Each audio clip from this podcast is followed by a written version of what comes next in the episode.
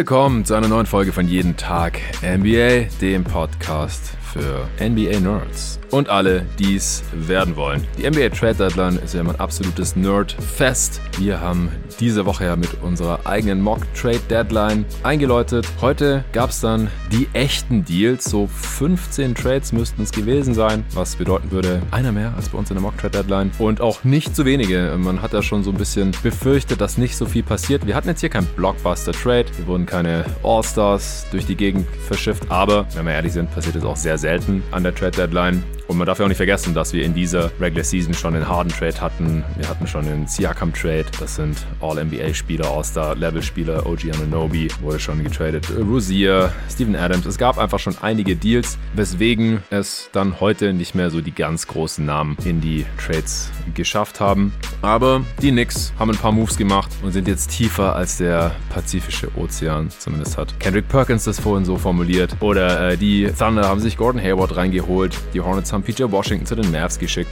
Die Mavs haben sich noch Daniel Gafford reingeholt, waren hier also sehr aktiv. Die Pistons haben sich einen Haufen Spieler reingeholt, mussten sogar Spieler entlassen, weil sie für so viele Spieler getradet haben. Unter anderem haben sie den siebten Pick der Draft 2020 entlassen. Killian Hayes, der hat den Trade gefordert. Jetzt ist er arbeitslos. Die Suns haben sich Royce O'Neal reingeholt. Die Sixers haben sich Buddy Hield ertradet von den Pacers, die sich dafür Doug McDermott von den Spurs geholt haben. Und auf der anderen Seite gab es Teams, die haben rein gar nichts gemacht. Sowohl Teams, die gerne um den Titel mitspielen wollen würden oder zumindest mal gerne sicher in die Playoffs kommen wollen würden, wie die LA Lakers, die haben gar nichts gemacht heute. Die Warriors haben nur Corey Joseph gedumpt. Auch die Bucks haben für Patrick Beverly getradet und ansonsten Robin Lopez gedumpt, also auch noch ein bisschen Luxury Tax gespart. Teams am anderen Ende des Spektrums, wo man dachte, hey, die machen hier vielleicht einen Fire Sale, die sind im Rebuild, was wollen die noch mit ihren Veterans? Haben auch rein gar nichts gemacht. Die Blazers zum Beispiel, die haben immer noch Malcolm Brockton und Jeremy Grant. Die Bulls haben auch nichts gemacht, äh, stehen auf dem Play-in-Platz. Da gibt es viele Gerüchte. Die Hawks haben auch überhaupt gar nichts gemacht.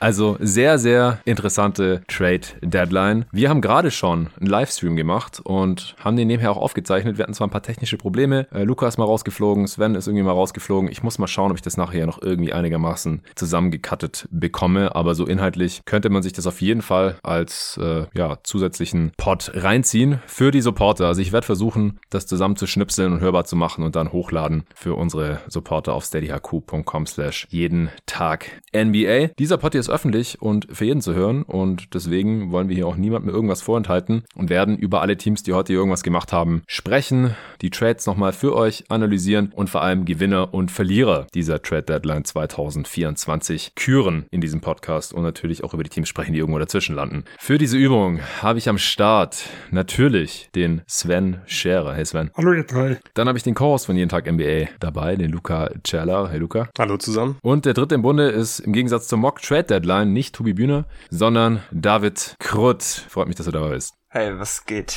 Es ging so einiges. Wir müssen überlegen, wo wir gleich anfangen wollen. Ich würde sagen, wir fangen hier positiv an und reden erst über die Gewinner. Dann kann jeder hier einen Kandidaten reinschmeißen, den er als Gewinner dieser Trade Deadline sieht. Vorher gibt's kurz Werbung vom heutigen Sponsor. 2024 ist angebrochen und ein paar von euch haben sich sicherlich wieder einiges vorgenommen fürs neue Jahr. Besser ernähren, aktiverer Lifestyle, mehr Sport. Da könnte AG1 genau das Richtige für euch sein. Ich trinke AG1 jetzt seit bald drei Jahren. Wie die Zeit vergeht. Crazy. Und ich habe über die Jahre vor allem in drei Bereichen Unterschiede bemerkt. Bei der Muskelerholung, ich fühle mich frisch, weil AG1 Nährstoffe enthält, die Zellen vor oxidativem Stress schützen. Ich fühle mich auch energiegeladener, weil es Nährstoffe enthält, die den Energiestoffwechsel unterstützen. Und außerdem trägt AG1 mit Kupfer, Folat, Selen, Zink und verschiedenen Vitaminen zu einer normalen Funktion des Immunsystems bei. Alle Details zu den gesundheitlichen Vorteilen der einzelnen Nährstoffe findest du unter dem Link in den Show Notes. Natürlich kannst du das auch alles irgendwie anders zu dir nehmen oder erreichen, aber ich lieb's, wie einfach es mit AG1 ist, weil eine tägliche Portion AG1 ein Nährstofffundament aus fünf verschiedenen Produkten liefert. Es macht damit viele Multivitamin- und Multimineralienpräparate, Bakterienkulturen sowie andere Greens-Mischungen und Pilzkomplexe überflüssig. Das Coole daran, man nimmt jeden Tag eine sinnvolle Menge davon auf. Die Nährstoffe können durch hohe Bioverfügbarkeit gut vom Körper aufgenommen werden und AG1 basiert auf dem wissenschaftlichen Konzept der Nährstoffsynergien. So funktioniert's. Ein Messlöffel AG1, 250 Milliliter Wasser, fertig. Super easy in jede Morgenroutine einzubauen. Man kann es natürlich auch mit Kokosmilch oder Saft mixen. Mir persönlich reicht aber stilles Wasser.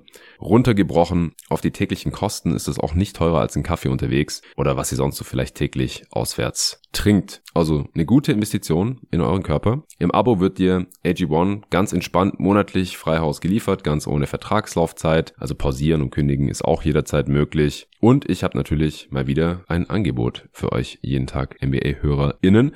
Unterstütze jetzt deine Gesundheit auf drinkag1.com, also drinkag1.com slash jeden Tag NBA als ein Wort und sichere dir bei Abschluss eines monatlichen Abos einen kostenlosen Jahresvorrat Vitamin D3 und K2 und fünf praktische AG1 Travel Packs für unterwegs on top. Das hat einen Wert von 41 Euro. Das kriegt ihr gratis dazu drinkag1.com slash jeden Tag NBA. Den Link findet ihr natürlich wie immer auch in der Beschreibung dieses Podcasts. David, die Leute dürsten sicherlich nach deinen Trade-Takes, denn äh, Luca, Sven und meine Wenigkeit hat man hier in letzter Zeit öfter zu diesem Thema schon gehört im Pod. Wer ist für dich ein Gewinner oder der Gewinner, das kannst du gerne hier selber definieren, dieser Trade-Deadline 2024? Jetzt nur für die heutigen Trades? Nee, du kannst ruhig, falls schon andere Trades gemacht wurden in den letzten Tagen, Wochen, das gerne ein bisschen ausweiten. Das gehört irgendwie auch dazu ja, dann gefällt mir, glaube ich, ganz gut, was die Pacers gemacht haben. Also ich war ja davor nicht so ein großer Freund vom Siakam-Trade, weil ich nicht so ein großer Pascal Siakam-Fan allgemein bin. Aber er passt natürlich konzeptionell gut zu den Pacers und auch, was man jetzt gesehen hat, mit einem noch ziemlich ledierten Tyrese Halliburton passt das schon mal ziemlich gut zusammen. Und ähm, auch wenn es heute erst komisch aussah, als sie sich von Buddy Hield getrennt hatten, ähm, für einen ja schon relativ geringen Wert äh, von drei Second-Round-Picks, Marcus Morris, der natürlich jetzt auch schon wieder weg ist, und Furkan Korkmaz, ähm, hat sich das ja schon so ein bisschen abgezeichnet, dass die Beziehung sich dem Ende näherte und das ja auch schon irgendwie fast seit einem Jahr. Und dass man jetzt mhm. damit dann ähm, von den Spurs dann letztendlich Doug McDermott kriegen konnte noch dazu ähm, und im Endeffekt jetzt zwei Second-Round-Picks verdient hat für einen Buddy Hill zu Doug McDermott Swap und dann noch Korkmaz irgendwie vielleicht in der Rotation drin, auch wenn ich da jetzt nicht so viel von erwarte, finde ich dann eigentlich mhm. schon mal sehr gelungen, weil jetzt kann man den jungen Spielern wie Neesmith und Matherin etwas mehr Zeit geben. Doug McDermott kann man dann auf der Bank parken und sollte trotzdem eigentlich nahtlos in die Rolle schlüpfen. Also jetzt gerade in der letzten Saison weichen die beiden jetzt nicht mehr so viel voneinander ab, was das Volumen anging, auch wenn Buddy Hield natürlich schon deutlich mehr genommen hat als Dougie und Buddy Hield ist inzwischen auch ein besserer Playmaker natürlich, aber im Großen und Ganzen gefällt mir das wirklich sehr gut für die Pacers, dass sie jetzt schon ihr Team so einigermaßen erhalten konnten von der Qualität her und dann noch ein paar Assets mit aufschnappen. Und mit Siakam ist man natürlich dann noch deutlich besser sogar. Ja, wir waren ja erst ein bisschen skeptisch, was die Pacers da machen bis zum McDermott-Trade, der einigermaßen spät kam. Da haben sie dann eben einen der Seconds äh, wieder abgegeben. Ich weiß nicht, ob es einer von den dreien war, aber eben ein Second. Also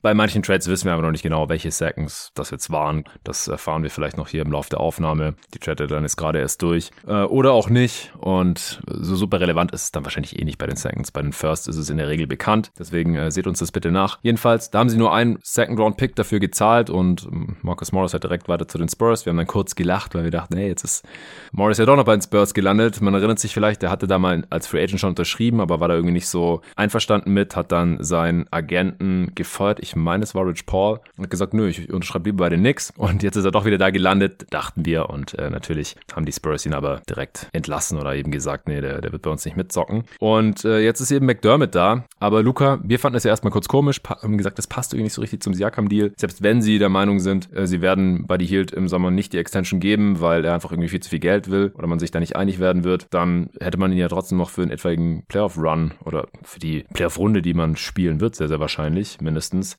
gebrauchen können. Sind die Pacers jetzt durch den McDermott-Deal auch ein Gewinner? Also insgesamt ja, wenn man das ausweitet auf den Pascal Siakam Trade. Ich glaube, wir haben gar nicht so viel über den Siakam Trade gesprochen, jetzt in irgendwelchen Pods, aber ich mag den Deal natürlich sehr für die Pacers. David hat es gerade eben schon gesagt, er passt konzeptionell sehr gut rein und ich bin natürlich auch ein Pascal Siakam Fan. Ihm tut einfach dieses Spacing, dieser Platz extrem gut. Er verstärkt die Defense. Das finde ich wirklich ein super Move. Und ja, insgesamt sind die Pacers einfach jetzt viel besser geworden mit dem Siakam Trade und ich habe vorhin den Buddy Hield Trade erstmal stark kritisiert, weil ich finde,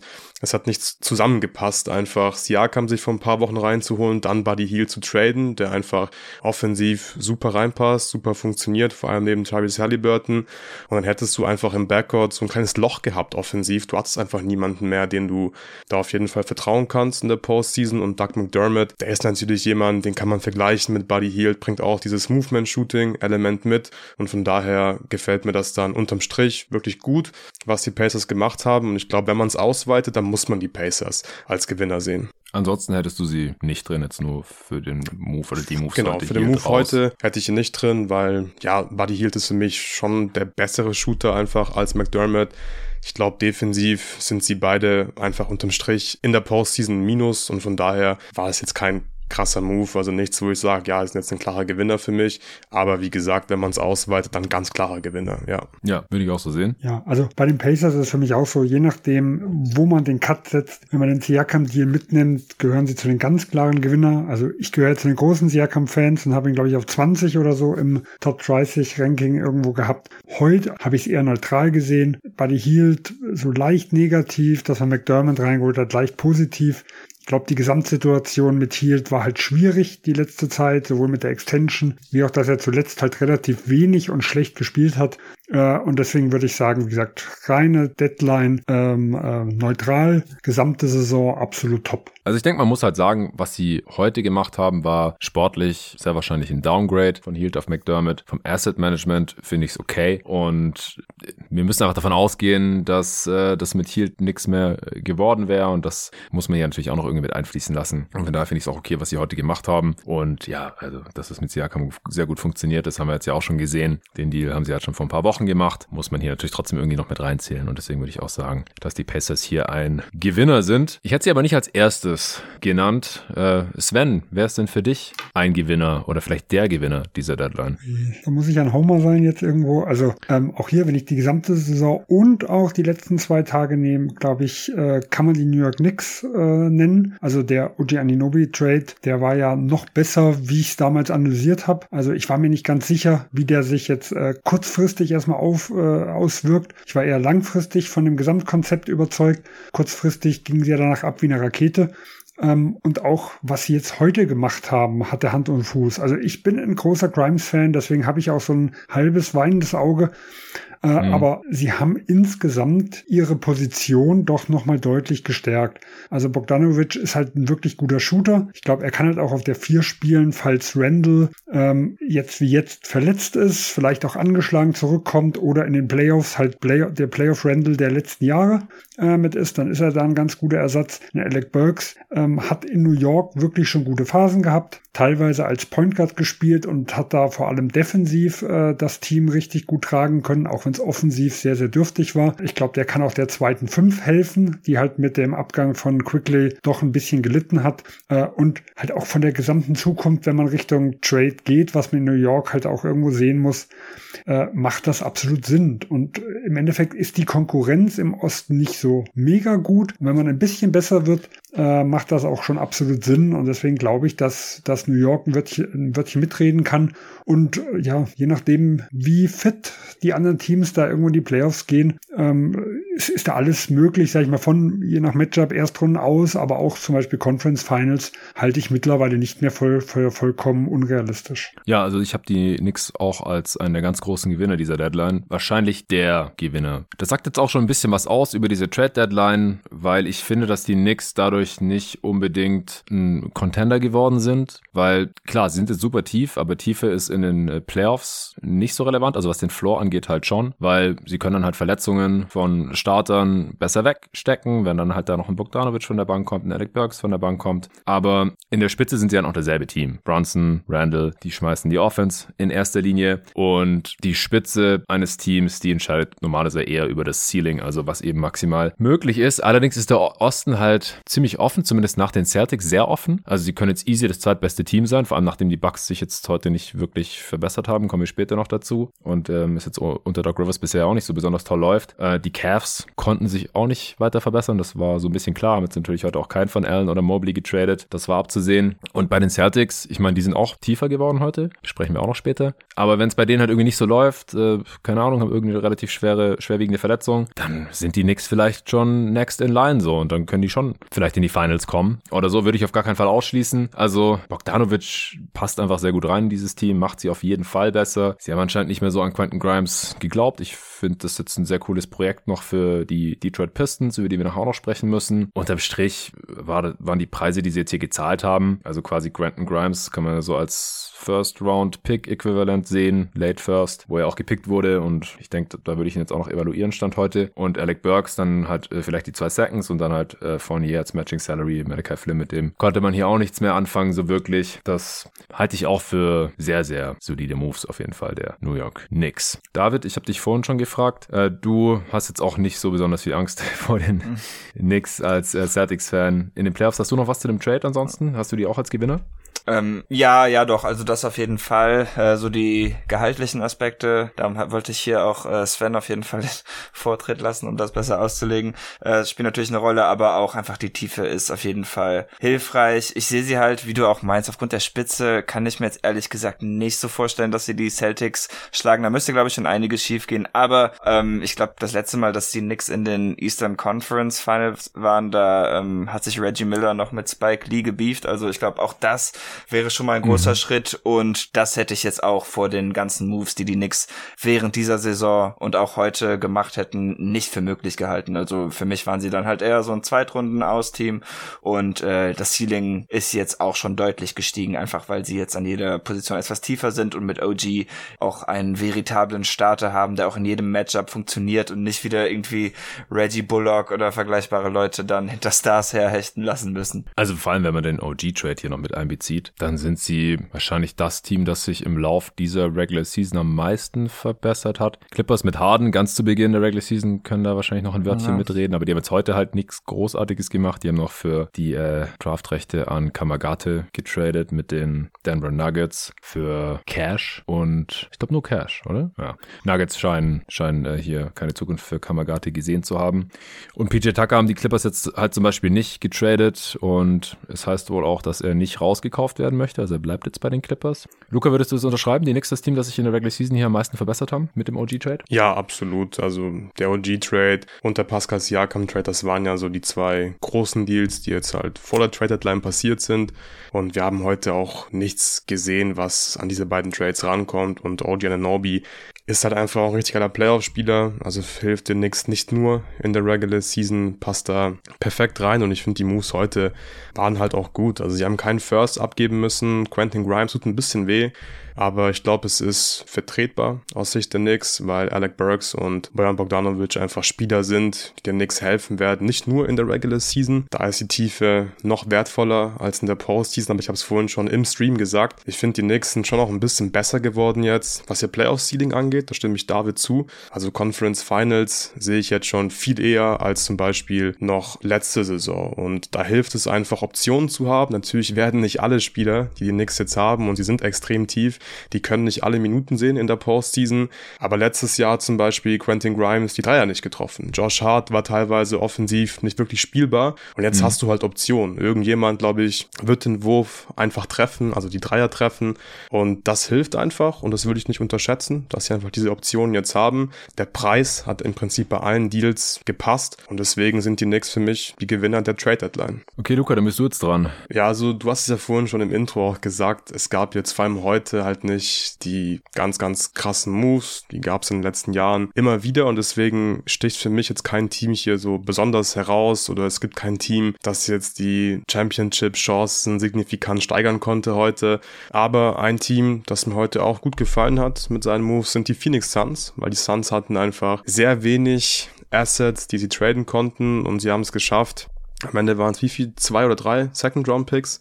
Irgendwie sowas müssen wir gleich nochmal verifizieren. Auf jeden Fall war es halt ein bisschen Draft-Kapital, Zweitrunden-Picks für Royce O'Neill und David Roddy getradet und dann haben sie halt noch Spieler weggeschickt, die einfach aktuell keine Rolle gespielt haben in der Rotation und ich finde, dass es halt echt gut ist, vor allem mit diesen begrenzten Mitteln. Ich sage jetzt nicht, dass Royce O'Neill jemand ist, der, weiß nicht, Game 7 der Western Conference Finals entscheiden wird. Überhaupt nicht, aber ich glaube, Royce O'Neill ist jemand, der durchaus Playoff-Minuten spielen kann. Und das ist für die für die Suns schon ziemlich viel wert, denke ich.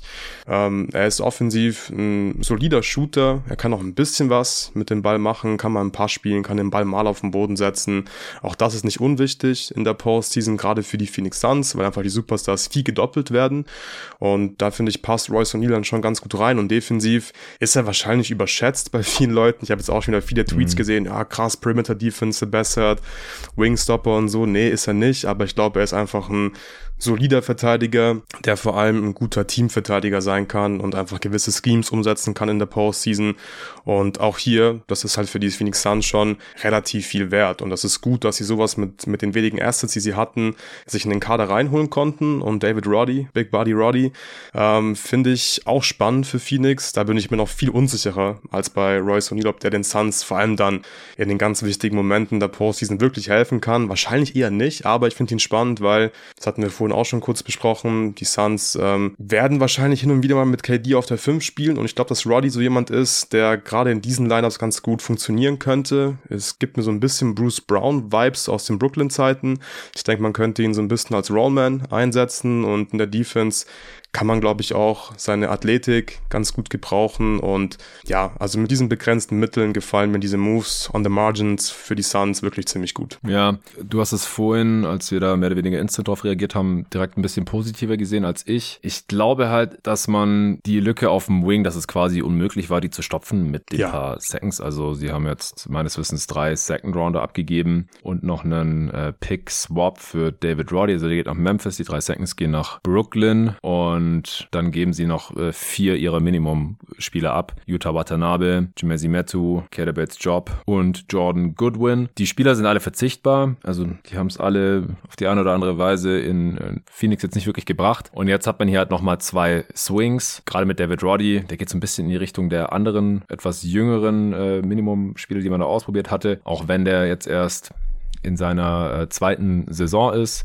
Ah, ich, bezweifle halt sehr ernsthaft, ob der Teil von der Playoff-Rotation sein kann, weil er letztes Jahr als ja, Rookie, 21-jähriger Rookie in Memphis, da halt echt ein Minusfaktor war offensiv, unter 30 Prozent aus dem Feld, wird nicht wirklich verteidigt an der Dreierlinie, nimmt dann trotzdem die Dreier, trifft die mit 30 Prozent und das kann jetzt auch nicht gerade durch Defense wieder wettmachen oder so. Und dieses Jahr hat er in der Regular Season 48 Spielen für Memphis ein 98er Offensivrating hingelegt bisher.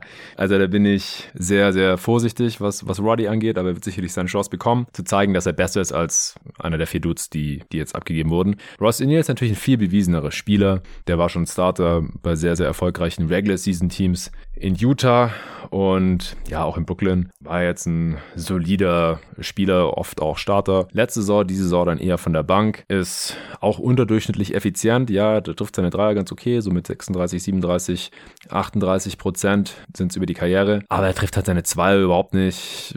Hat nicht besonders viel Athletik über. Ist jetzt auch nicht der größte Spieler für so einen Forward Defender mit seinen 6'4, also 1,93 sind das. Der ist kräftig, der kann im Post ein bisschen dagegenhalten. Aber ich, ich finde ihn halt nicht flink genug, um jetzt halt wirklich ein guter Perimeter-Defender zu sein. Und im Idealfall hätten die Suns halt jemanden bekommen, der Point of Attack verteidigen kann und in der Offense jetzt nicht komplett ignoriert werden kann, wie es halt bei Jordan Goodwin oder leider auch Josh Okogie der Fall ist. Also Royce O'Neal, der wird der Offense wahrscheinlich mehr bringen dann in seiner Rolle, als er die Defense nach vorne bringen kann. Und du hast es vorhin dann auch schon so schön ausgedrückt, die, die Suns, ja, gehen jetzt ja so ein bisschen mehr Richtung Offense noch. So, die Offense mhm. ist eh krass, schon mit den äh, drei Stars auf dem Feld und dann noch Grayson Allen dazu und dann mit Royce O'Neal. Dann wird es wahrscheinlich relativ unstoppable sein, weil wenn der offen stehen gelassen wird, dann kann er die drei halt auch mit, wie gesagt, 38% Hand reinknallen. Deswegen, ich finde den, finde den Deal okay, der gefällt mir jetzt auch ein bisschen besser als vorhin, weil einfach in Anbetracht der, der Assets nicht mehr drin war. Sie haben jetzt halt alles rausgeballert an Assets, was sie noch hatten. Und ich glaube aber halt, dass man mit diesen begrenzten Assets eher noch eine Alternative auf der 5 bekommen hätte, weil ja so Backup Fringe Starter Level Bigs sind halt billiger als Backup Fringe Starter Level Wings. Das ist halt einfach so. Vielleicht haben sie angerufen für einen Goga Bitazzi oder so und haben ihn dann einfach nicht bekommen. Das weiß ich nicht. Ja, ich hatte auch ein bisschen mehr gehofft. Gewinner habe ich die Suns jetzt nicht dabei, aber es ist okay, was sie hier gemacht haben. Für mich wären sie nur ein Gewinner, wenn sie jetzt ein anderes Team wären oder halt Ja, ich ihnen deutlich mehr Chancen auf die Championship geben würde. Das ist nicht passiert. Das war unrealistisch oder halt eine sehr schwere Aufgabe. Aber ja, deswegen habe ich sie jetzt nicht so wirklich bei den Gewinnern, weil sie für mich immer noch so mehr oder weniger dasselbe Team sind wie vor der Deadline. Ja, ja, noch ein Punkt dazu. Ähm, ich finde spannend mit dem Backup Big, weil ich glaube, das hätte mir noch weniger gefallen, weil ein Backup Big, denke ich, wird in der Postseason halt gar keine Rolle spielen. Sie haben ja Nurkic und ich finde, der ist schon wahrscheinlich nicht spielbar in den Playoffs, in den meisten Ja, deswegen brauchst du halt eine. Alternative, finde ich. Ja, genau, und aber ich- klar, aber mit diesen, mit diesen Assets, da, da sind wir uns ja einig, da geht halt nicht viel, viel mehr. Und dafür finde ich, passen halt, also passt vor allem Royce O'Neal gut rein in diese Taktik, okay, wir sind offensiv einfach krass und versuchen defensiv einfach zu überleben. Das finde ich, deswegen finde ich es gut. Aber ich kann auch verstehen, dass du sagst, dass diese Moves jetzt nicht so einen großen Impact haben werden, dass du die Suns jetzt zu den Gewinnern zählen könntest. Und sie sind jetzt für mich auch, auch nicht der zweitgrößte Gewinner. Da glaube ich, gibt es noch andere Teams, wie zum Beispiel die Thunder, die wir vielleicht als nächstes besprechen können. Auch die haben gute Moves gemacht, wie ich finde. Ja, vielleicht nochmal ganz kurz zu den Suns. Also ich habe es ja auch im positiven Bereich. Ich glaube, wir müssen eins noch äh, abseits des Spielers Royce O'Neal sehen. Und das ist vielleicht, wenn wir mal über dieses Jahr nochmal hinausschauen. Die Spieler, die sie abgegeben hatten, hatten fast alle einen Minimumvertrag mit einer guter Spieleroption im nächsten Jahr. Das heißt, hätten die dieses Jahr performt, hätten die Suns sie nicht halten können. Hätten sie nicht performt, hätten sie die Spieleroption gezogen. Und mit Royce O'Neal haben sie jetzt zumindest auch einen Spieler bekommen, wo die Bird-Rechte haben, wo die auch theoretisch im nächsten Jahr verlängern können, um vielleicht dann doch nochmal einen Folgemove dann irgendwo zu machen.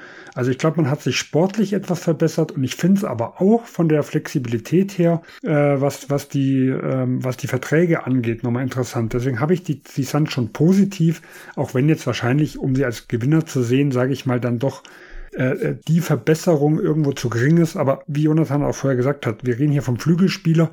Äh, also es gibt viele Teams, die haben jahrelang versucht, mit weiß Gott wie viel äh, Picks da irgendwas aufzubessern. Also ich sag mal, Jeff Green, weiß ich nicht, bei wie viel Teams der irgendwo war und wie viel Erstrunden-Pick der die, die äh, Teams gekostet hat, weil die Leute eine Lücke auf der zwei hatten. Die Clippers haben mal für Lance Stevenson einen Erstrunden-Pick ausgegeben. Äh, da war riesen Verzweiflung. Crowder hat letztes Jahr vier äh, gebracht. Und da kann man sagen, also für den Preis, was sie hatten, war es eine Verbesserung und die Position finde ich besser wie davor. Ja, das stimmt. Also auch guter Punkt noch mit den äh, Finanzen. Sie haben jetzt halt mit Royce O'Neal äh, und falls sie den halt verlängern äh, und dann Grayson Allen und dann auch Nurkic und so. Sie haben so ein paar mittelgroße Contracts jetzt. Sie konnten ja auch Nasir Little behalten, der auch einen mittelgroßen Vertrag hat. Sie haben jetzt halt nicht mehr nur Stars und Minimum und dazwischen sehr wenig, sondern jetzt hier halt, weil sie für diesen Deal jetzt ja nur die vier Minimums rausgehauen haben, nochmal so einen drin. Ja, das, das ist, wiegt auf jeden Fall auch noch irgendwie positiv hier. Stimme ich zu. Sollen wir mit OKC weitermachen? Die hätte ich jetzt ohnehin genannt. Ich auch. ja, also äh, Gordon Hayward äh, reinzuholen und äh, dafür Bertans äh, abzugeben, Trey Mann, für den man keine Verwendung mehr hat, äh, das ist schon ein sehr, sehr cooler Move. Wer war noch drin? Misic, oder? Misic, genau. Ja. Ja, für den man auch keine Verwendung mehr hatte. Hat uns jetzt alle nicht überrascht, weil der Trade so oder so ähnlich bei uns in der Mock Trade Deadline auch durchgezogen ist. Da hat Sven als GM der Thunder mit Luca als GM der Hornets äh, verhandelt und am Ende war Gordon Hayward eben auch in OKC. Warum sie ihn gebrauchen können, ist schnell erklärt. Er ist halt ein erfahrener Spieler, damit äh, ungefähr der einzige. Bei den Thunder war auch schon ein paar Mal in den Playoffs, 29 Playoff-Spiele hat er glaube ich schon gemacht. Ist schon ein bisschen her, weil natürlich bei- jetzt in Charlotte die letzten Jahre da nicht so viel ging. Er ist viel verletzt. Aber er wird jetzt eine sehr viel kleinere Rolle haben. Ich glaube auch, dass der wahrscheinlich jetzt zeitnah wieder spielen kann. Die letzten paar Spiele hieß es immer, er könnte wahrscheinlich eigentlich spielen. Aber ich denke, der wurde rausgehalten, damit er sich nicht halt nochmal irgendwie verletzt und dann den keiner mehr haben will. Äh, bevor im Sommer dann ausläuft, die Thunder haben noch zwei Second-Round-Picks bekommen, können Trey hier ausprobieren, können Misic mal ausprobieren. Äh, Bertans hat nächste Saison nur 5 Millionen, glaube ich, garantiert. Das ist mehr als Gordon Hayward. Aber dafür haben sie jetzt halt hier noch zwei, zwei Picks bekommen und die Thunder haben ein bisschen aufgeräumt in ihrem Roster. Überflüssige Spieler losgeworden und können Hayward jetzt einfach von der Bank bringen. Der kann in den Playoffs Teil der Rotation sein und der kann ein bisschen was mit dem Ball in der Hand machen, der kann dribbeln, der kann ein bisschen werfen, der hat einen großen Body als Wing. Also finde ich wahrscheinlich den besten Trade hier. Und er macht halt auch ein Team, das ich schon bei den Contendern drin hatte in der Western Conference. Wahrscheinlich spätestens jetzt zu einem echten Contender, ohne jetzt ein Star zu sein oder so. Also Gordon Hayward versteht mich nicht falsch, der agiert nicht mehr auf dem Star-Level. Und äh, David hat wahrscheinlich auch gleich noch ein bisschen, bisschen Kritik. Äh, zumindest hat er die vorhin schon im Livestream gehabt, als äh, Gordon Hayward Chefkritiker. Aber für mich sind die Thunder durch den Move wahrscheinlich der Gewinner dieser Trade Deadline. David, du kannst, kannst gerne dagegen gehen oder deine Kritik äußern. Siehst du sie trotzdem auch als Gewinner? ja, genau. Äh, ja, als Gewinner weiß ich nicht. Ich meine, ich kann natürlich nichts gegen den Wert sagen. Trayman hätte man ja vor der Saison oder während der Offseason fast schon entlassen, weil man zu viele junge Spieler hatte, obwohl er mir eigentlich ganz gut gefällt. Mietig ist okay, mhm. aber hätte in den Playoffs halt auch nicht überlebt und ähm, Bertans und dann auch das extra Jahr noch loszuwerden, ist ja dann allgemein super. Das heißt, in dem Sinne kann ich den Trade halt auch überhaupt nicht kritisieren und mit Hayward dann noch irgendwie einen spielbaren Body reinzuholen, macht natürlich irgendwo Sinn. Ich finde den Fit halt halt einfach nicht so super, weil er auch schon so wenige Dreier nimmt. Klar, das machen alle Spieler bei OKC und die treffen die trotzdem alle super und das schadet ihrem Spacing überhaupt nicht aber ich weiß halt nicht, wie viele man davon noch brauchen kann. Und von der Effizienz her ist er schon deutlich eingebrochen die letzten Jahre. Das kann natürlich auch daran liegen, dass LaMelo Ball so viel Zeit äh, verpasst hat. Dann hat man in Charlotte halt einfach keine guten Spielaufbauer und dass er das nicht mehr machen kann, sollte ja eh klar sein. Aber ich habe einfach sehr viel schlechte Erfahrungen auch damit gemacht, mich auf Gordon Hayward zu verlassen oder auf ihn zu hoffen, sei es wegen Verletzungen, aber auch im Spielverlauf, als er dann zum Beispiel für die Celtics wieder rankam, da war natürlich auch nicht ganz fit, aber er hat irgendwie, er war irgendwie einer, der hat gleichzeitig zu viel und zu wenig gemacht. Also immer, wenn man was von ihm brauchte, dann kam es nicht. Und wenn man dann wollte, dass er den Ball weiterspielt, dann fing er dann an, Midranger rauszuhauen. Und ah, es war einfach eine ganz schlimme Erfahrung. Ich hoffe, dass es für OKC besser läuft. Nur ich habe halt einfach nicht so viel Vertrauen mehr in ihn als Impact-Spieler, aber ja, vielleicht läuft's ja dort anders. Vielleicht nochmal auch kurz äh, zur finanziellen Seite. Also mhm. ähm, dadurch, dass man äh, Misic, dass man ähm, den, die 5,25 garantierten von Berthans äh, und dass man Trey Mann losgeworden ist, wird man im nächsten Jahr gut 30 Millionen, also momentan sind die, so die Prognosen zwischen 2 und 33 Millionen auch Cap Space haben können. Äh, also wir haben jetzt hier einen Contender, der im nächsten Jahr auch extrem flexibel nochmal ist. Äh, und das vielleicht nochmal neben dem Sportlichen, wo ich finde, dass sie schon besser geworden sind, äh, haben sie für ein paar Seconds, sage ich mal, irgendwo sich auch nochmal finanziell deutlich besser dargestellt und deswegen sind sie für mich schon ein klarer Gewinner. Ja, ich kann das auch nur unterstreichen. Also gerade vom finanziellen Aspekt her ähm, ist es einfach ein super Move für die Thunder. Wir haben ja vorhin wirklich ein bisschen diskutiert, was den sportlichen Fit angeht. Also für mich sind sie nicht der Gewinner wegen diesem Move, weil Gordon Hayward ist einfach zu oft verletzt gewesen die letzten Jahre, im Prinzip ständig. Und du kannst halt nicht auf Gordon Hayward zählen und deswegen kann man nicht sagen, sie sind der Gewinner, meiner Meinung nach. Aber ich finde, mhm. der passt sportlich ganz gut rein. Also ich sehe es ein bisschen anders als David, weil ich finde, so wie die Oklahoma City Thunder spielen, das ist einfach viel, ähm, viel Guard, Guard, Pick and Roll, alle dürfen mit dem Ball irgendwas machen und Gordon Hayward kann halt der Ballhändler sein, der kann screen, die Thunder nehmen generell nicht so viele Dreier, ähm, von daher mache ich mir da jetzt auch nicht so große Sorgen, er ist aber ein guter Shooter, der respektiert wird. Und er ist halt vor allem ein, ein erfahrener, smarter Spieler, der glaube ich auch ähm, das wieder genießen wird, einfach relevanten Basketball zu spielen, ich glaube, dass er auch defensiv jetzt die Fanta nicht killen wird oder so. Er hat ja auch einen großen Körper und so weiter. Und für diesen Preis, das ist halt wichtig, also im Verhältnis zum Preis, ist das einfach ein sehr guter Move für OKC. Da, darf ich euch dann was fragen? Ähm, wen, wen würdet ihr denn in der Rotation dann ersetzen, wenn, weil ihr würdet, wollt ihr dann erzählich spielen, damit er sportlich Giddy. hilft? Giddy, glaube ich. Giddy. Ja, das wäre halt so für die also, Playoffs ist wahrscheinlich. Ist realistisch? Das Nein, offensichtliche... In, in, in, den Playoffs halt, denke ich. Also mhm. Giddy, da sehe ich es halt komplett passieren. Der wird einfach nicht verteidigt, kann die Dreier nicht treffen. Defensiv finde ich Giddy auch nicht gut. Und ich glaube, dass Gordon Hayward einfach halt offensiv dann, vor allem in einem Postseason-Setting, dann durchaus ein riesen Upgrade sein könnte gegenüber Giddy. Und einfach diese Option zu haben, auch wieder für diesen Preis, mhm. ist einfach top, finde ich. Weil du brauchst Hayward nicht. Wenn er verletzt ist, wenn er nicht gut spielt, okay, dann hast du nicht, dann hast du nicht viel dafür ausgegeben, hast trotzdem noch einen guten Kader. Und wenn er funktioniert, funktioniert, wenn er gut spielt, dann ist das ein Riesenplus. Und vielleicht sollten wir auch nochmal dazu sehen, wir haben ja viele junge Spieler. Also in den Playoffs kann es ja auch sein, dass ein, zwei, die jetzt in der regulären Saison funktionieren, einfach ein bisschen überfordert sind. Ich nehme mal äh, Grimes letztes Jahr der hat äh, kurz vor den Playoffs ein richtiges Feuerwerk abgebrannt mit seinen Dreiern. Der hatte die letzten Spiele teilweise 45 bis 50 Prozent seiner Dreier getroffen mit einem riesen Volumen und es kamen die Playoffs und ist der komplett untergetaucht. Und das kann ja auch bei jemandem in OKC äh, irgendwo passieren, dass der bei dem ersten Mal einfach noch nicht den Erwartungen gerecht wird. Und dann hat man halt einen, den man nochmal irgendwo ersetzen kann oder auch Verletzungen. Äh, und gerade über so halt einen langen Run darf man halt, äh, wenn man Rotation sieht, ist immer schwierig zu sagen, wenn alle fit sind, alle funktionieren, wen ersetzt er.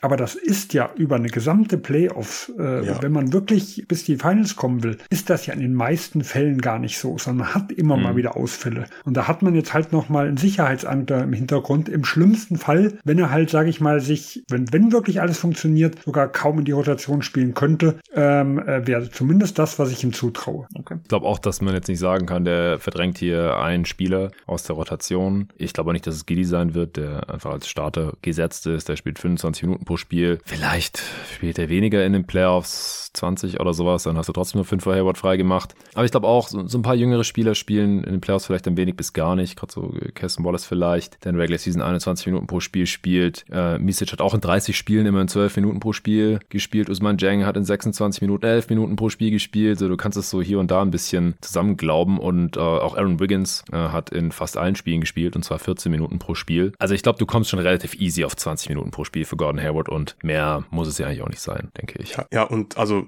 das war gerade eben ein bisschen übertrieben. Ich habe nicht gemeint, dass Giddy jetzt nicht mehr spielen wird, vor allem nicht in der Regular Season. Es war mehr so gemeint, in der Playoff-Serie, Giddy wird nicht verteidigt, liefert offensiv nicht, okay, dann wird er halt gebencht und Gordon Hayward spielt. So, also ich habe nicht gemeint, dass Giddy gar nicht mehr spielt. Ja, okay. Dann David, gerne noch einen Gewinner, wenn du noch einen hast. Sind die Celtics ein Gewinner? Ja, also irgendwo schon, finde ich schon. Die haben natürlich jetzt mit Xavier Tillman und Jaden Springer keine Bäume ausgerissen. Gerade bei Jaden Springer, der natürlich ein äh, jeden Tag NBA-Favorit ist, glaube ich jetzt nicht unbedingt, dass er ein großer Faktor oder überhaupt ein Faktor in den Playoffs sein könnte. Aber Xavier mhm. Tillman füllt schon noch mal Need, einfach, ähm, obwohl Luke Cornett und Nimes Keda schon sehr gut gespielt haben in der Regular Season, aber defensiv haben halt beide so ihre Marke. Luke Cornett passt in manchen Matchups nicht so wirklich. Kater ist da einfach manchmal nicht so aufmerksam und begeht da mehrere Fehler, die er dann nicht immer athletisch wieder ausmerzen kann. Und Xavier Tillman hat ja schon in einigen Playoff-Spielen bewiesen, dass er auch Stars irgendwie in Zaum halten kann und mal mehr oder mal weniger mhm. gut verteidigen kann, kann verschiedene Schemes verteidigen. Offensiv offensiv hat er schon ein bisschen abgebaut. Hoffentlich ist das jetzt ja eher, weil es in Memphis nicht so läuft. Aber du und Arne hatten ja auch besprochen, dass er die Freiwürfe auch nicht mehr trifft. Also das ist dann schon ja. ein bisschen besorgniserregend. Aber ich brauche auch eigentlich nicht, dass er Jumper nimmt oder Dreier nimmt. Das muss er in Boston jetzt eigentlich nicht unbedingt machen. Wenn er da einfach mit etwas mehr Platz zum Korb kommen kann, dann hat er dafür vielleicht dann auch noch genug Athletik, dass man ihn dann auch gegen Top-Matchups einsetzen kann. Und der andere Grund, weshalb ich die Celtics halt als Gewinner sehen würden, ist, dass so meine größten Kontra Kontrahenten im Osten zumindest in den Bucks und Heat ähm, nicht so viel reißen konnten und das kommt den Celtics dann natürlich auch zugute. ja. ja, stimmt, vielleicht, kann man es auch sehen. Ja, vielleicht nochmal zu Tillman. Ich bin halt mal gespannt, ob er gerade so ein bisschen gegen die großen Brocken, also eben gerade im Osten haben wir Giannis äh, und äh, Embiid und in den Finals ja theoretisch in Jokic, ob er, wenn Horford mal Foul Trouble bekommt oder mal angeschlagen ist, zumindest mal so 10, 15 Minuten da übernehmen kann, äh, ohne dass er eine offensive Rolle groß hat, weil ansonsten musst du ja fast äh, Porzingis gegen die stellen. Und das ist ja nicht unbedingt seine, seine große Stärke, da, sag ich mal, körperlich dagegen zu halten. Und äh, wie gesagt, das ist keine Traumlösung, aber das ist so ein bisschen vielleicht so, was man halt an Grant Williams, sag ich mal, verloren hat, ähm, dass er dann da äh, diese Rolle für wenige Minuten zumindest übernehmen kann. Und das kann ja nachher so irgendwo den Unterschied machen, wenn man vorher eigentlich dafür gar keinen Ersatz hatte.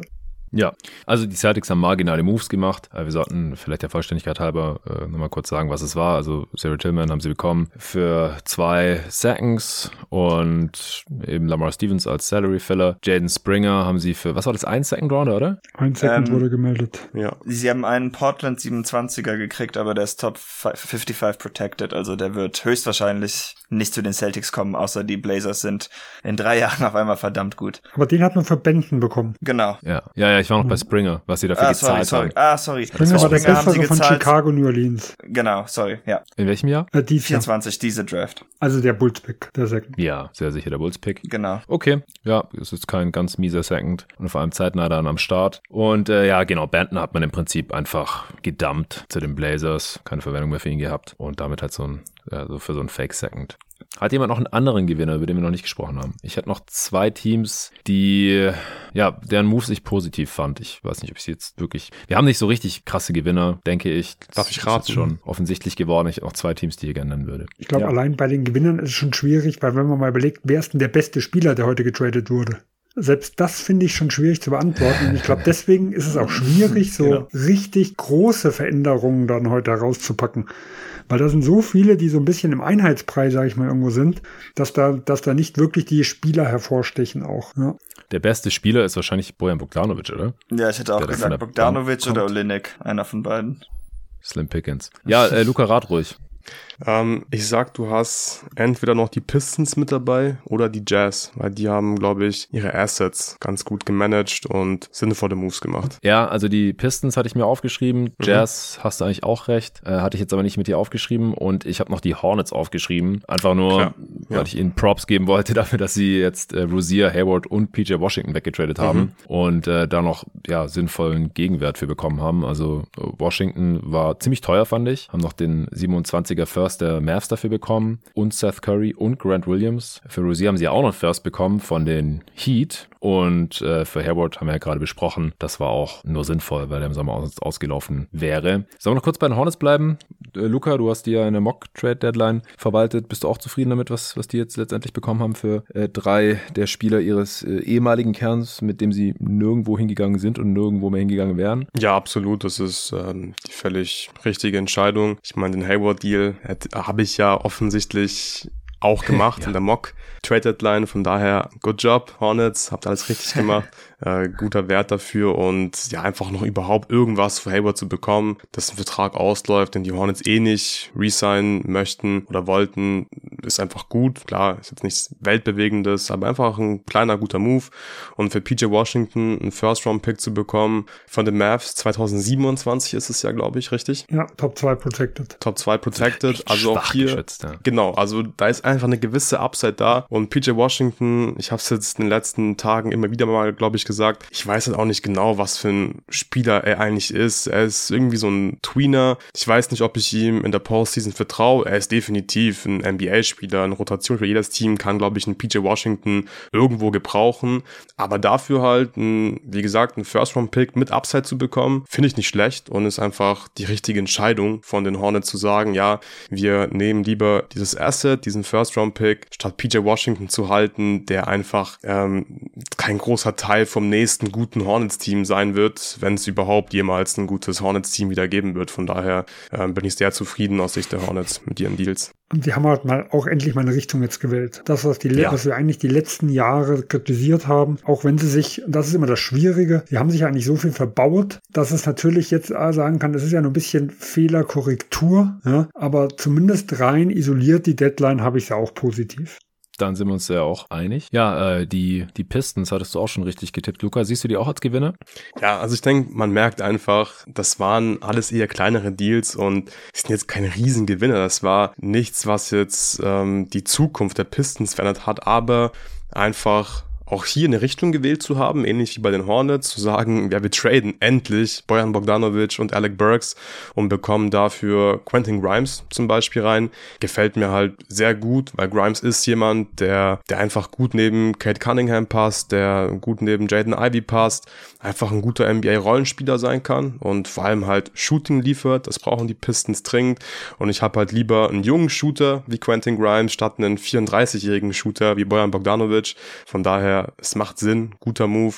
Und auch der Fontecchio-Deal, den, den, den fand ich nicht schlecht. Ich habe heute Morgen schon im Newspot ein bisschen drüber gesprochen. Es ist zwar auf der einen Seite ein bisschen komisch, dass ein Team wie die Pistons einen Second-Round-Pick abgibt für einen 28-jährigen Fontecchio, aber ich finde, er ist gerade noch so jung genug, dass man diesen Move vertreten kann. Ich mag Fontecchio, auch er ist einfach ein Shooter, das heißt, er hilft halt den jungen Spielern. Du hast einfach so ein bisschen ja, das Ökosystem verbessert für die jungen Spieler. Die können da jetzt, glaube ich, ähm, sich besser entwickeln, weil sie einfach mehr Platz haben, weil mehr Shooting da ist und die Timeline wurde ein bisschen angepasst. Man hat noch Assets reinbekommen im Mojan Bogdanovic, Alec Burks Trade und von daher waren das alles nachvollziehbare Moves und das konnte man ja wirklich die letzten Jahre eigentlich nie von den Pisten Trades behaupten. Deswegen gut gemacht. Gerade wenn man noch reinnimmt, dass der den Beckley Trade eigentlich vorher, der, wo es zumindest ja, überfällig stimmt. war, dass sie da äh, auf der Big Man Position ein bisschen aufräumen. Ähm, aber auch hier, und das muss man auch wieder sagen, es sind natürlich wieder viele Deals aus Fehlern ent äh, eigentlich entstanden, die dann irgendwo dasselbe Management äh, da irgendwo gemacht hat. Also gerade mit Beckley mit der Vertragsverlängerung.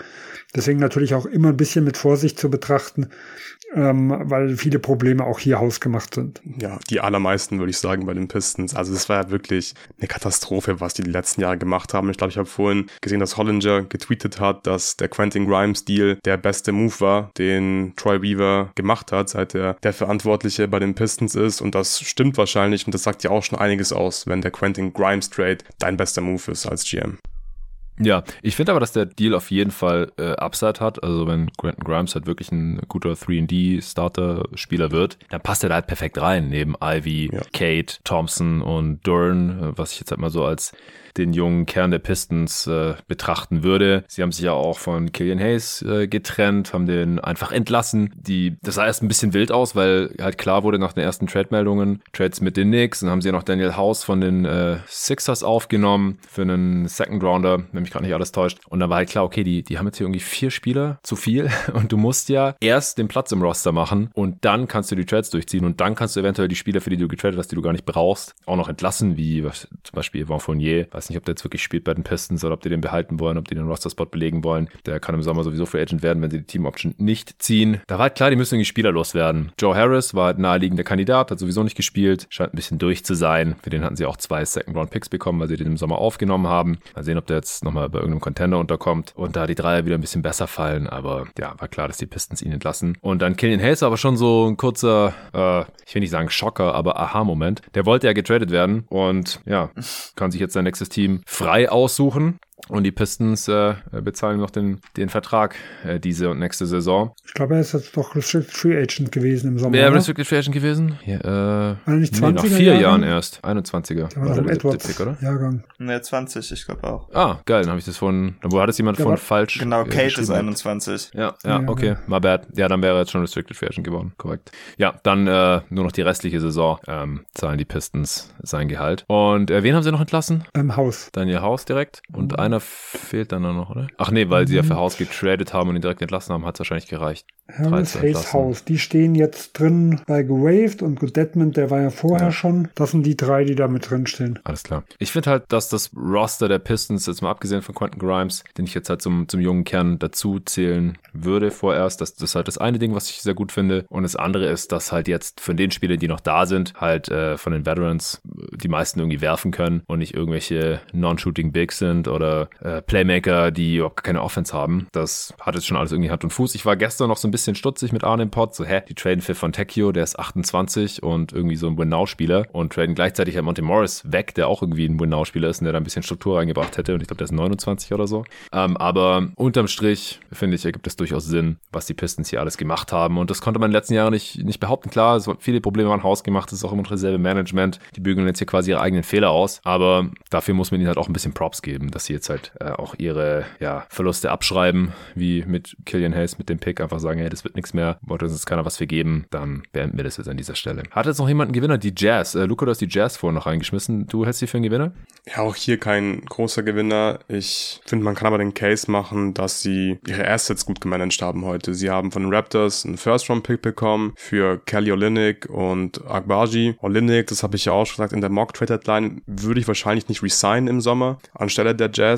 Und Akbaji, ja, hat immer wieder mal eine Chance bekommen in Utah, hat auch nicht voll überzeugt und dafür halt ein First-Round-Pick. Und Kyra Lewis, der auch noch ein junger Spieler ist, ähm, finde ich, kann man den Case machen, dass es vom Asset-Management her einfach ein guter Move war und für Fontecchio einen guten Second-Round-Pick bekommen. Das finde ich eigentlich eher nicht so gut, weil Fontecchio hat mir halt gut gefallen und es ist zwar ein guter Second-Round-Pick, aber Second-Round-Picks sind halt nicht so wertvoll. Normalerweise ziehst du keine Spieler in der zweiten Runde, die dann wirklich gute NBA NBA-Spieler werden. Klar, es gibt immer Ausnahmen, aber ich denke, ich, aber ich denke, man kann einen Case machen, einfach wie gesagt, dass die Jazz solide Moves gemacht haben. Für mich wären sie aber kein Gewinner der Deadline. Das war jetzt nur so ein Tipp vorhin von mir.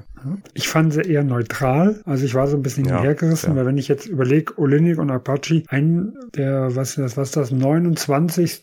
Pick oder was das dann dieses Jahr ist, das finde ich eigentlich vom Value her gar nicht so doll, genauso wie von Tecchio. Ähm, auf der anderen Seite kann ich es trotzdem verstehen, weil ich glaube, Utah ja. ist halt relativ tief. Man weiß nicht, äh, ob die wirklich äh, langfristig genug Minuten für die haben. Und dann geht man halt lieber mit, mit Picks, sage ich mal, irgendwo weiter, wie mit Spielern, die man nachher irgendwann entweder nicht verlängert oder auf die Bank setzt.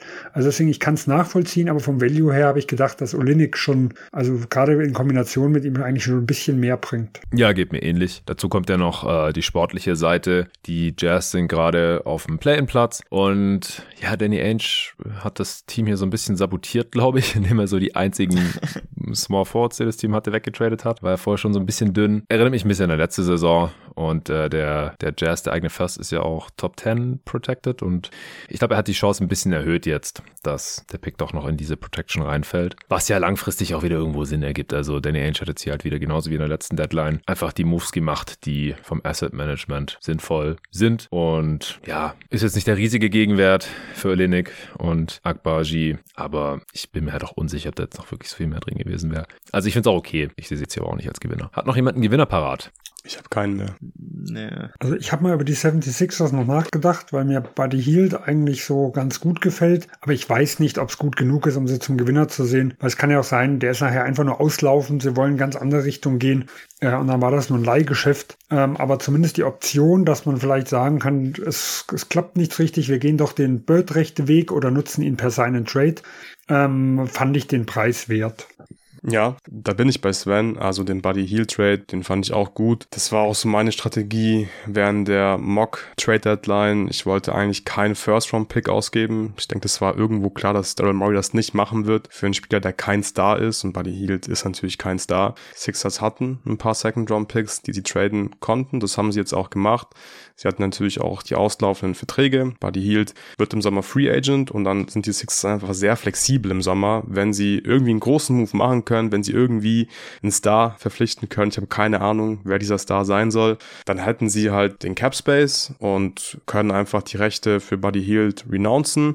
Und wenn sie halt keinen Star verpflichten können und den Cap Space sozusagen nicht benötigen, dann haben sie immer noch die Bird Rights von Buddy Hield und können Buddy Hield dann über die Bird Rights verlängern. Und ich finde, der passt halt sportlich gut rein. Also so ein Movement-Shooter ähm, ist immer ein guter Fit neben Embiid. Ähm, ich glaube, das könnte so ein bisschen in die Richtung gehen, wie damals mit JJ Reddick. Klar, Reddick ist ein noch besserer Movement-Shooter gewesen, glaube ich, als Buddy Hield. Also gerade einfach was die Handoffs und so angeht. Aber das passt schon, finde ich, ziemlich gut offensiv, defensiv.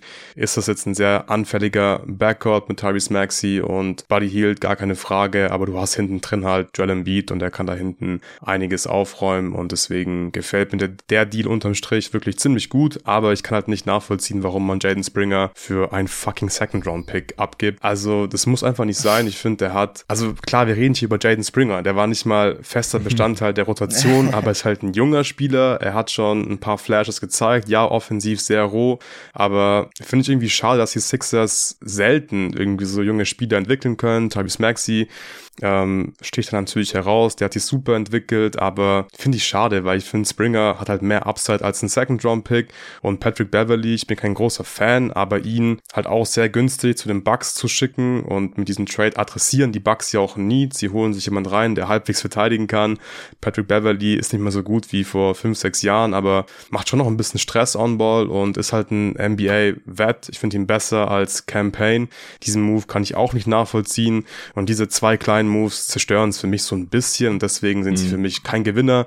Aber der Buddy Heel Trade, der hat mir gut gefallen. Mal kurz Frage, glaubt ihr, die vier Millionen, die Springer nächstes Jahr verdient, äh, könnten vielleicht ihm noch mindestens genauso wichtig gewesen sein wie der Second Rounder? Für Daryl Morey auf jeden Fall. Ja, ich glaube, Daryl Morey, also ich da weiß sind wir nicht. ja wieder in der Maximierung. Des Cap Spaces, Genau. was ja zumindest Aber seine hättest du ja auch im nächsten Sommer traden können. So, also das muss ja nicht unbedingt jetzt sein. Gerade jetzt, wo Embiid verletzt ist, so vielleicht hättest du mal Springer wirklich ausprobieren können, ihm ein bisschen mehr Vertrauen schenken können. Wenn es nicht funktioniert, okay, dann kannst du ihn im, im, immer noch traden im Sommer. Ich glaube, irgendjemand hätte Springer auf jeden Fall einfach aufgenommen. Die Hornets oder so zum Beispiel. Deswegen muss es halt nicht jetzt sein, finde ich. Ich Ja, glaub, aber das muss man wäre es mir halt wert. sehen, weil dann, dann Ja, weiß genau, jeder, klar. was Philadelphia vorhat und dann ist der Markt Ja, weg. fair. Also deswegen, ich glaube, es ist halt schon die Frage, wenn du selber nicht mehr an das Upside glaubst, nur mal als rein Theorie, dann kann ich das nachvollziehen. Ja.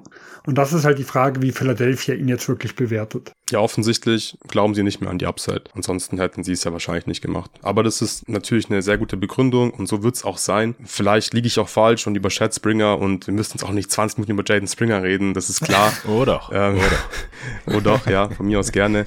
Ähm, aber David, viel Spaß mit Jaden Springer, der wird bestimmt ein paar coole Highlights haben bei den Celtics. Ja, danke, habe ich äh, Sam Cassell zu verdanken. Der hat sich den wohl gewünscht oder auf jeden Fall ihn befürwortet.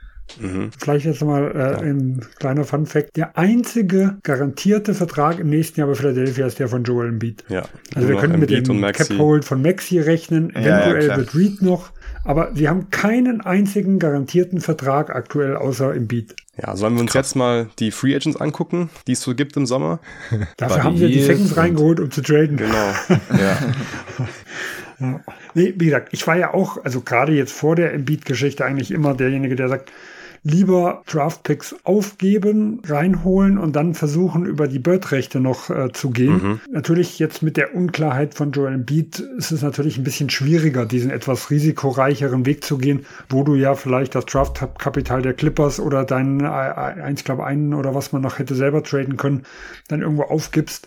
Ähm, das war jetzt äh, mit dem Upside dieses Jahr vielleicht auch noch ein Contender zu sein, halt ein bisschen attraktiver, wie jetzt mit der Unsicherheit, weil selbst wenn er zurückkommt, ist ja ein großes Fragezeichen, wie fit er dann zurückkommt und äh, wie gut wirklich die 76ers dieses Jahr überhaupt noch aussehen können. Ich fühle das auf jeden Fall, dass du Jalen Springer so hinterher traust. Äh, Ich habe die ganze Zeit überlegt, so, an was erinnert mich das? Ich, ich kenne dieses Gefühl irgendwoher. Und ich glaube, es war, als die Suns die Anthony Melton dumpen mussten, um Ricky Rubio zu sein. Dem habe ich auch hinterher getrauert. Und Ja. äh, ironischerweise spielt Melton mittlerweile für deine Sixers, aber dazwischen ist halt bei den Grizzlies ja total aufgeblüht und sind sogar als Spielertypen so ein bisschen vergleichbar. Außer dass Melton halt mittlerweile richtig gut werfen kann, aber das konnte er auch nicht schon immer.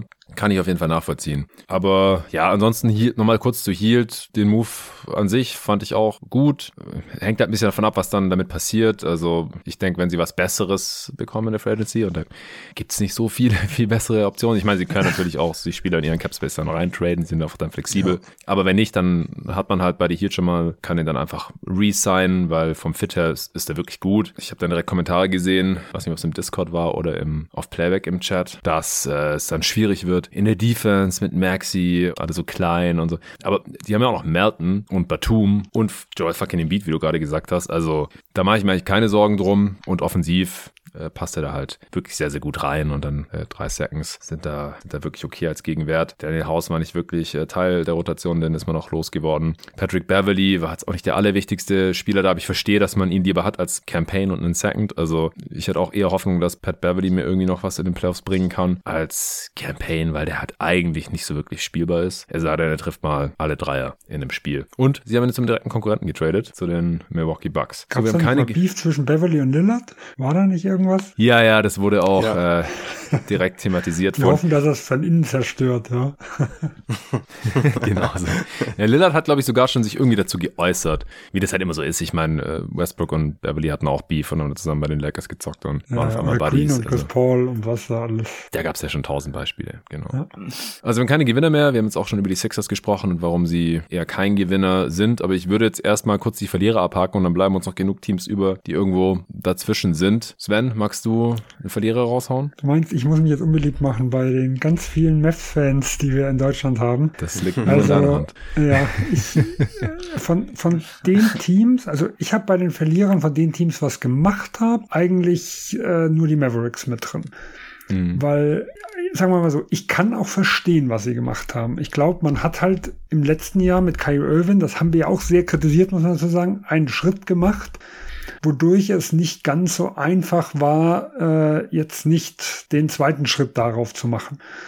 Aber mir ist das, und das ist, das ist eigentlich fast dieselbe Begründung, die ich auch letztes Jahr hatte, das Upside nicht hoch genug und der Preis und das Risiko viel zu hoch, was sie gemacht haben. Weil sie haben jetzt eigentlich das, die letzte Patrone, außer vielleicht jetzt, also im Sommer haben sie dann den 25er Pick, sage ich mal, wieder zur Verfügung, wenn der 24er weg ist äh, und dann auch mal ein paar Swaps. Äh, aber die, die letzte Patrone, die sie jetzt hatten, haben sie jetzt eigentlich verschossen. Äh, in PJ Washington finde ich einen soliden äh, Starter, Rollenspieler äh, in der Hinsicht. Äh, Gafford bin ich mir nicht ganz sicher, ob der mit ähm, nicht mit dem mit dem Rookie sich eigentlich ein bisschen zu sehr überschneidet. Mhm. Also zwei fast gleiche Spieler auf, auf einer Position, wo man nachher die Leute schlecht wieder wegtraden kann und gegen, also man kann jetzt nicht sagen, okay, ich habe hier zwei gleichwertige Center, ich nehme jetzt mal einen und kriege einen guten Wing wieder. Das funktioniert normal nicht, Center gegen Wing irgendwo traden. Mhm. Ähm, da ist mir das Upside nicht hoch genug dafür, für das, was man eigentlich äh, sowohl an Flexibilität äh, wie an Assets dann irgendwo geopfert hat. Und deswegen muss ich das schon äh, kritisieren, auch wenn ich, wie gesagt, natürlich verstehe, nach dem, was man letztes Jahr gemacht hat, dass man in die Versuchung geraten ist, äh, da noch mal eins draufzusetzen. Ja, kann ich voll nachvollziehen. Also ich habe das Gefühl, die Mavs haben halt so ein bisschen die Hosen voll. Also mhm. ich finde es auch interessant, du hast gerade gesagt, Sven, von den Teams, die was gemacht haben. Wenn man es vergleicht mit den Teams, die nichts gemacht haben, die Lakers, wo wir uns eigentlich wahrscheinlich relativ einig sind, die mussten eigentlich irgendwas machen, weil das Team so nicht gut genug erschien und die haben nichts gemacht. Und die haben einen 39-jährigen LeBron im Roster, ja. Und die müssten eigentlich mal ausnutzen, dass der halt noch fit ist und dass AD mal nicht verletzt ist irgendwie. Die haben nichts gemacht. Die Warriors. Du hast einen bald 36-jährigen Curry, der neulich 60 gedroppt hat und man hat trotzdem verloren, weil das Team drum halt irgendwie alt geworden ist und die Spieler alle in irgendwelche Löcher gefallen sind oder verletzt sind. da läuft gar nichts bei dem Team. Die sind gerade nicht mal auf dem Play-In-Platz. Du würdest denken, hey, die haben Druck, Mann, die müssen jetzt irgendwas machen. Die haben nichts gemacht, außer Corey Joseph zu dumpen und ein bisschen Luxury-Tax zu sparen. Und dann die Mavs, ja, die verspüren den Druck, letztes Jahr für Kyrie zu traden, was bisher noch ganz okay läuft, außer dass er halt schon viel verletzt war. Und dieses Jahr ihren letzten tradebaren First und Grant Williams, für den man ja auch schon Assets ausgegeben hat im Sommer, und Seth Curry ähm, für, für PJ Washington zu traden, der ein ganz cooler Spieler ist, der vielleicht Starter sein kann von einem ganz guten Team. Wir haben es noch nicht gesehen, weil die Hornets einfach nie gut waren, aber kann ich mir halt vorstellen, vom Skillset her. Aber die haben jetzt halt im Prinzip alles rausgehauen und sind trotzdem kein Contender in meinen Augen. Aber das zeigt für mich halt, dass die auf gar keinen Fall riskieren wollen, nochmal nicht sicher in die Playoffs zu kommen. Also die sind jetzt halt besser als vorher, aber der Grad, um den sie sich verbessert haben, sollte diesen Preis eigentlich nicht rechtfertigen. Aber es zeigt für mich halt, unter was für einem unfassbaren Druck dieses Front Office steht, es Luka Doncic recht zu machen, weil ich glaube nicht, dass er sich das gefallen lassen würde, zweimal in Folge die Playoffs zu verpassen. Und du musst ja eigentlich in die Top 6 kommen im Westen, weil im Play-In kann alles passieren. Das sind nur zwei Spiele, Shooting Luck, eine dumme Verletzung, irgendwas und du bist einfach draußen, Feierabend, du hast Urlaub und Doncic ist dann wahrscheinlich extrem angepisst und das will man hier, glaube ich, um jeden Preis verhindern. Aber was, was so die, den Gegenwert angeht oder die Spieler, die Spieler, die man sich hier dauernd reinholt damit, gefällt mir auch nicht so gut. Also mir ist ein solides Team, ist ein gutes Team, ein Playoff-Team, aber eigentlich solltest du mit einem Spieler wie Luka Doncic immer zum Ziel haben, um den Titel mitzuspielen. Und das haben die Mavs letztes Jahr nicht gemacht. Vor zwei Jahren waren sie erschreckend nah dran in den Western Conference Finals, dann aber letztlich auch chancenlos gegen die Warriors und, und dieses Jahr, also sind die für mich jetzt halt immer noch kein Contender. Also klar, also für mich auch ein Verlierer, diese Deadline.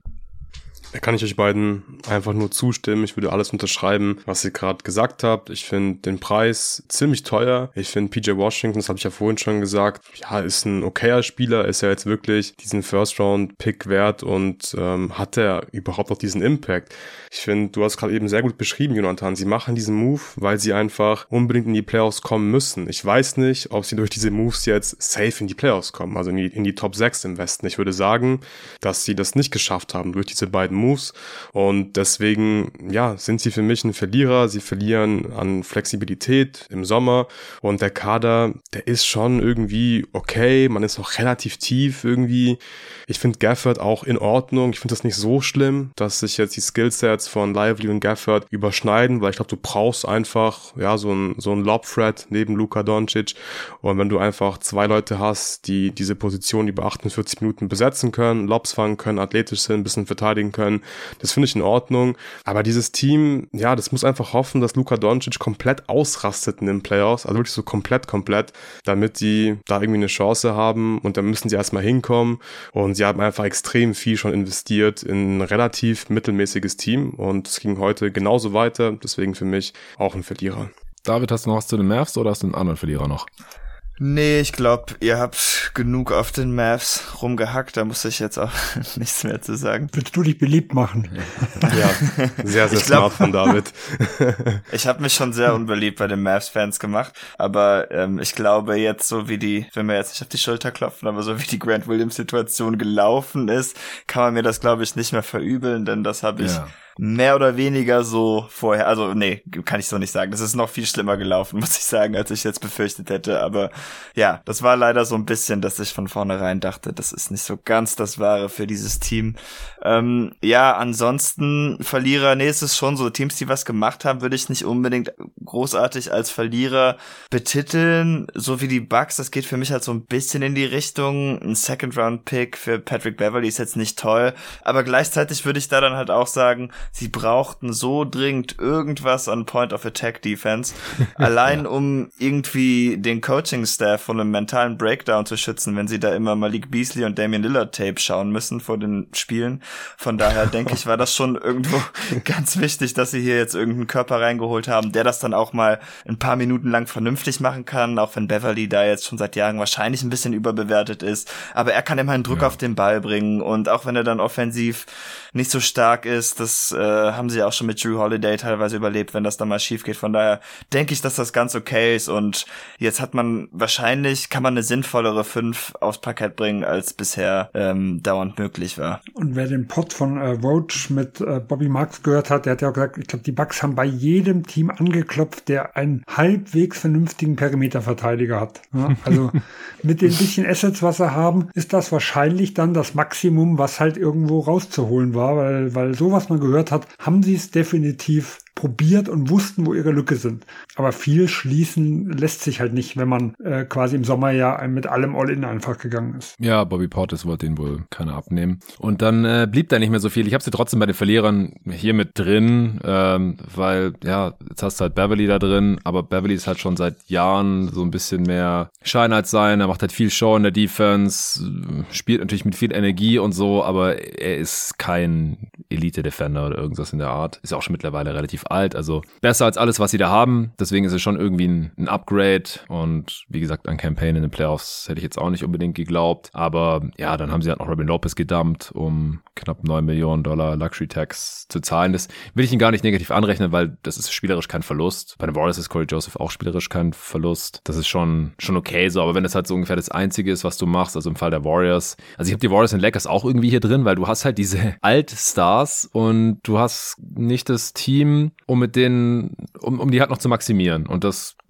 geht halt so ein bisschen gegen meine Philosophie. Deswegen habe ich ja. in der Mock Deadline ja mit beiden Teams noch was gemacht. Ich, ich sehe natürlich, dass vor allem die Lakers da extrem eingeschränkt waren. Aber du kannst nicht mit 39-jährigen LeBron sagen, ey, ja, wir warten mal auf den Sommer. Da haben wir dann wieder drei Firsts zu traden und dann machen wir da vielleicht was. Ja, und dann willst du mit dem 40-jährigen LeBron einen Titel angreifen? So, der, der wird nicht ewig auf dem Level weiter zocken. Also ich, mir gefällt es nicht, auch als LeBron-Fan, auch als Curry-Fan, muss ich einfach sagen, finde ich nicht gut, finde ich enttäuschend. Sehe ich als Verlierer. Bei den Bucks in einem geringeren Maße, weil die halt noch weniger Assets hatten und immerhin wenigstens Beverly reingeholt haben. Seht ihr das ähnlich bei den Lakers und Warriors oder auch Bucks, abgesehen von David? Ja, also ich hatte die anderen zwei Bucks, habe ich ja gerade eben gesagt. Also ich hatte die auch die Bucks, sagen wir mal so, mittelmeer, da habe ich jetzt, die habe ich jetzt neutral gesehen, ähm, weil ich da kaum okay. Möglichkeiten gesehen habe. Ja, ist klar. Äh, aber Lakers und Warriors habe ich auch dann eher negativ gesehen.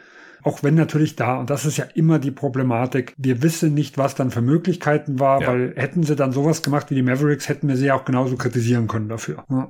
Das ist halt immer dann irgendwo äh, die Gefahr, weil man hat ja schon gesehen, dass es nicht ganz billig war. Aber ja. auch die vom Gefühl her negativ.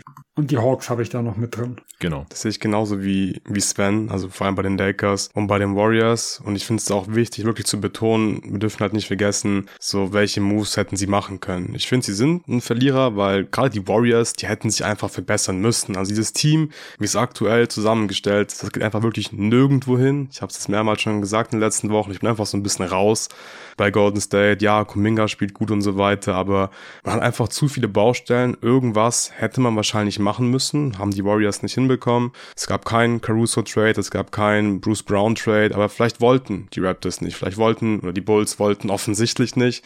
Zu denen können wir auch gleich noch kommen.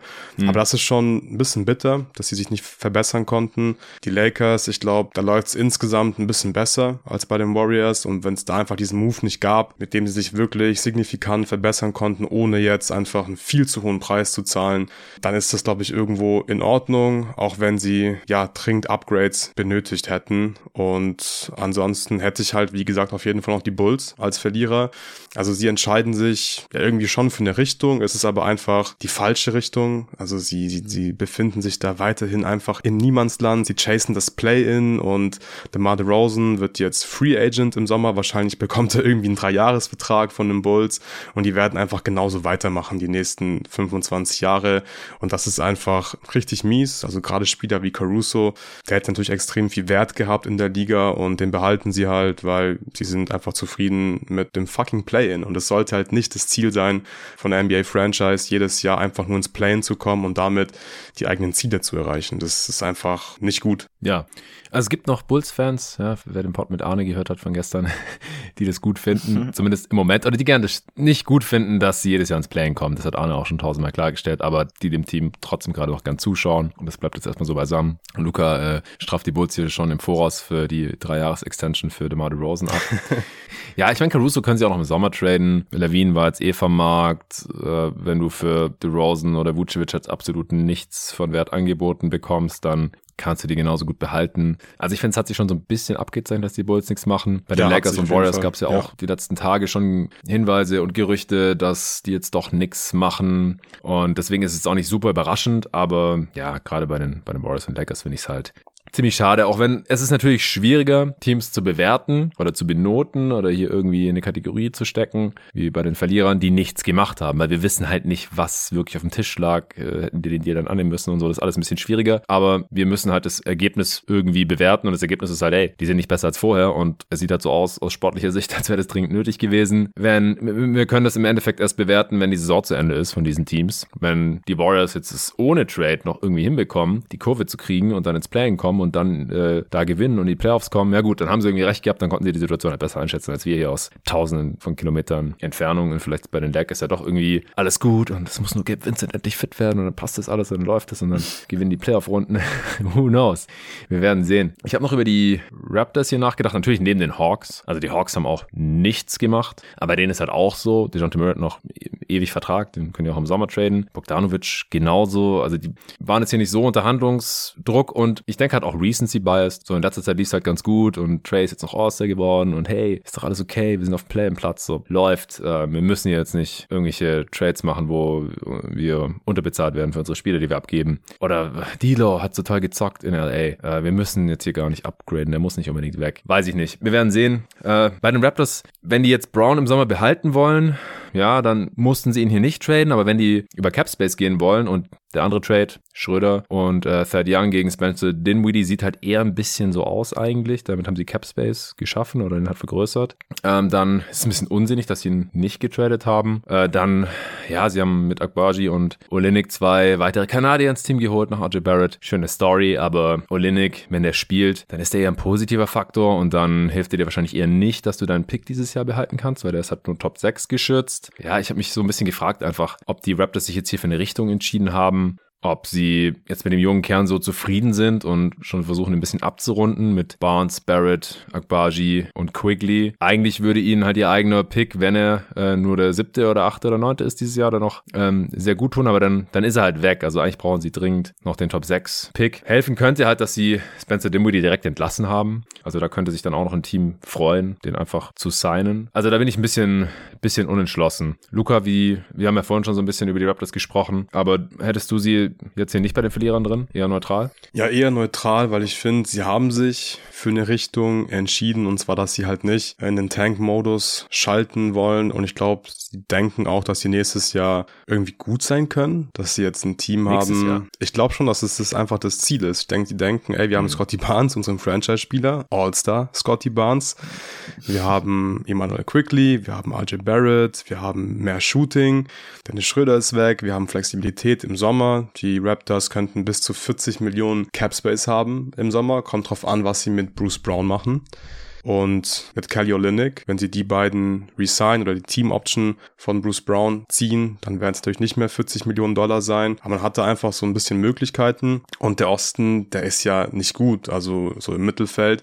Und die Raptors, die können, glaube ich, locker ins Playing kommen nächstes Jahr. Und ich denke, dass das dann das Ziel sein wird, also Postseason Basketball zu spielen. Die Richtung an sich finde ich nicht gut. Ich finde die Moves aber unterm Strich irgendwie in Ordnung, denke ich. Wir haben vorhin schon drüber gesprochen, auch diesen First-Round-Pick Pick abzugeben für Olinik und für Akbaji hört sich erstmal sehr komisch an und man fragt sich, ey Masai, was machst du da schon wieder? Aber es ist halt ein Late First Round Pick und wir haben vorhin schon den Case gemacht, dass Akbaji einfach mit seinen 23 Jahren, er wird jetzt bald 24, gut in die Timeline reinpasst. Er passt auch spielerisch gut rein. Er, er war jetzt noch nie, er, er hat noch nie so richtig überzeugt bei den Utah Jazz, aber so theoretisch passt das schon. So Richtung Free D, Guard, Wing. Das könnten die Raptors ganz gut gebrauchen. Olinik hilft mit seinem Shooting sowieso als Stretch Big. Und ich glaube, dass das einfach die Richtung sein wird. So, wir haben jetzt ein Team, das mhm. macht Sinn, dass wir um Scotty Barnes gebaut haben. Und damit greifen wir nächste Saison an und hoffen, dass die jungen Spieler sich einfach alle entwickeln. Und ich finde das nicht geil, aber ich finde, es ist konsequent und der Preis, der stimmt irgendwo auch bei den ganzen Moves. Ja, und vielleicht nochmal zum Pick. Also, was wir wissen ist, sie haben momentan den, also Indiana-Pick, der so um die 20 sein wird. Und sie haben den Detroit Second, der ja 31, vielleicht maximal 32 sein wird. Das heißt, dann so ein 28, 29er Pick noch dazwischen zu haben, ist vielleicht gerade für ein Team, was dann drei ja in dem Bereich hat, maximal wertvoll, wenn man hochtraden will. Aber alle drei äh, zu picken im selben Bereich. Meistens hat man ja gar nicht da mehrere Favoriten, sondern nimmt man ja irgendjemanden, den, wo man vielleicht gar nicht so hundertprozentig überzeugt ist. Also das, das vielleicht auch nochmal das für ein anderes Team, die da vielleicht überhaupt nichts in dem Bereich haben, das mehr wert ist für die Raptors. Aber im Endeffekt, ich glaube, eins muss man halt sagen, dass diese ganze Strategie der Raptors steht und fällt mit der Entwicklung von Scotty Barnes. Weil ja. auf ihn hat man das Team zugeschnitten. Sie sind wohl überzeugt, er ist der kommende Franchise-Player. Äh, ich werde ihn, also ich bin auch immer ein bisschen Scotty Barnes Believer gewesen, also deswegen werde ich noch nicht widersprechen. Äh, hm. Auf der anderen Seite habe ich auch noch genug Fragezeichen dann dort. Also in welche Richtung wird es gehen? Ich sage mal, dass er vielleicht in Richtung Top 30 Spieler sein kann, da bin ich recht positiv. Ob es wirklich Top 15 wird, das muss man mal abwarten. Also ich habe den einen oder anderen Raptors-Fan schon gehört, der sagt, ja, das ist ein Floor. Also das sehe ich so überhaupt nicht. Top 15 als Floor. Genau, und äh, das, ah, das okay. kann ich mir jetzt einfach nicht vorstellen. wow. Ja, aber ich, es würde mich auch nicht vollkommen wundern, wenn er in diese Richtung gehen kann. Und äh, wenn, wenn man, wenn das sich bewahrheitet, dann kann ich verstehen, was man macht, dass man Spieler so auf seine Timeline, auch auf seine Stärken schon irgendwo zuschneidet und dass, ich nehme, gehen wir mal aus, sagen wir mal, sie werden dieses Jahr den Pick los, dann haben sie ja weiterhin jeden einzelnen zukünftigen eigenen Pick. Das heißt, man ist jetzt nicht unflexibel. Also auch äh, auf der Trade-Schiene dann nochmal. Aber es wird natürlich schwierig, diesen ersten Star zu bekommen. Ähm, aber wenn man zum Beispiel vielleicht maximal einen Co-Star oder einen zweiten Star braucht, dann sehe ich auch eine gewisse Perspektive in dem Team. Aber wenn halt Scotty Barnes sich nicht so entwickelt, wie er hofft, dann kann das halt auch schnell eine Sackgasse werden. Ja, sehr schön zusammengefasst. Also haben jetzt alle Verlierer durch? Ja. Es gab übrigens noch ähm, was zu den Knicks von Woj. Ich weiß nicht, ob ihr das auch mhm. gesehen hattet. Ähm, aber OG Aninobi ist wohl verletzt und wird drei Wochen mindestens verpassen wegen einer OP an seinem Ellbogen. rechten Ellbogen für ein Knochenstück. Also das kontextualisiert, glaube ich, die Knicks Moves dann vielleicht auch noch mal ein bisschen ja. und macht sie jetzt auch kurzfristig, denke ich, noch mal deutlich besser, weil Randall fehlt ja gerade eh wegen seiner Schulter. Wenn Ananobi dann auch noch fehlt, dann hat man jetzt wirklich ganz gut nachgerüstet für die Zwischenzeit mit äh, Burks und Bogdanovic. Dann macht das die Moves für mich dann auch noch, noch mal besser. Ja. Mich würde noch interessieren, was ihr von Memphis haltet. Also mit Steven Adams Trade natürlich. Da haben sie drei Seconds für bekommen. Xavier Tillman zwei Seconds. David Roddy Pick Swap und die Minimumspieler der Suns. Haben sie noch was gemacht? Ich glaube nicht, ne? Ich glaube, das war's, oder? Oder Depot gewaved. Ja. Ah, ja, genau. Ja, was haltet ihr davon? Ich glaube, sie wollen einfach den Kader jetzt ein bisschen umkrempeln und jetzt ein bisschen von vorne anfangen, denn ansonsten kann ich mir das jetzt auch nicht so wirklich erklären. Man hat jetzt, glaube ich, nicht viel Wert gewonnen, aber ja, außer Tillman hat man jetzt, glaube ich, auch nicht unbedingt die wertvollsten Sachen getradet. Bei David Roddy ist es halt ein bisschen kurios, weil er noch vor kurzem halt ein First Rounder war und die gibt man ja eigentlich nicht so schnell auf für dann auch nicht mal was wirklich Substanzielles zurück, sondern nur alte Veterans. Also das finde ich wirklich schon merkwürdig. Ähm, für Tillman dann noch zwei Picks zu kriegen, wenn man vermutlich eh nicht vorhatte, mit ihm weiterzumachen, kann ich dann wiederum verstehen. Ja. Da ist aber dann gleichzeitig die Frage, was ist denn überhaupt der Plan auf Center? Also gibt's da einen Plan oder schaut man einfach, was sich dann so in der Offseason da anbietet, weil äh, Jaron Jackson ist da ja auch nicht so ganz das Wahre und ansonsten hat man da jetzt nicht mehr so überzeugende Optionen. Also sehe ich wahrscheinlich auch eher negativ als positiv, aber ich bin mir jetzt bei den vertraglichen Situationen auch nicht so ganz sicher, ob es nicht einfach auch Sinn macht, dass sie dann nächstes Jahr ein bisschen Reset dadurch äh, schaffen können. Ja, es macht auf jeden Fall Sinn für die nächste Saison, weil ja. sie wären doch, glaube ich, ein Second Apron Team sogar gewesen. Das kann Sven gleich nochmal ein bisschen genauer erklären. Und es ging einfach um die Flexibilität für die Grizzlies. Und ich finde das eigentlich grundsätzlich ganz gut, dass sie gesagt haben, okay, wir müssen gucken, dass wir Gehälter jetzt schon mal loswerden für nächstes Jahr, weil wir können die Spieler eh nicht halten. Und dann kriegen wir halt noch zum Beispiel ein paar Second Round Picks rein. Aber ich frage mich halt, das ist ja gut, dass sie die Flexibilität haben, aber die Center-Position ist für mich schon eine große Baustelle jetzt, weil Triple J kann, glaube ich, nicht 82 Spiele lang plus in Playoffs auf der 5 spielen und jetzt wirklich einen passenden Center zu bekommen, also jemanden, der auf dem Niveau von Steven Adams spielt, wird, glaube ich, gar nicht so leicht und ich bin echt mal gespannt, wie Memphis diesen Kader dann im Sommer ausfüllen wird. Ja, also ich finde auch die finanzielle Situation ist, glaube ich, das Maßgebende. Also sie sind in Gefahr gelaufen, äh, der Second Open Team zu werden was natürlich gerade wie es jetzt läuft, äh, ich nachvollziehen kann, dass sie das nicht werden wollen äh, und auch strategisch äh, negative Auswirkungen hat. Und da sind sie jetzt einen Tick drunter. Äh, einmal als Beispiel, wenn sie Lucana diese Teamoption nicht ziehen, dann werden sie bis zum First Apron ungefähr 14,5 Millionen Spiel haben. Kommt natürlich darauf an, wo ihr Pick landet.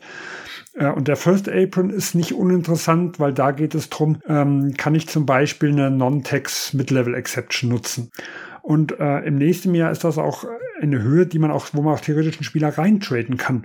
Also das heißt, wenn man gerade, wenn man zum Beispiel Sairi Williams oder sowas noch wegtradet, dann hat man noch ein bisschen mehr Spielraum. Das heißt, diese Trades können den Unterschied machen, ob man vielleicht diese Mid-Level nutzen kann, ja oder nein. Und da können sie natürlich auch den Center-Markt vielleicht wieder angehen, weil das ist natürlich eine Höhe so, wo man sagen kann, auf der Center-Position, da kann ich auch irgendwo was Vernünftiges wieder bekommen.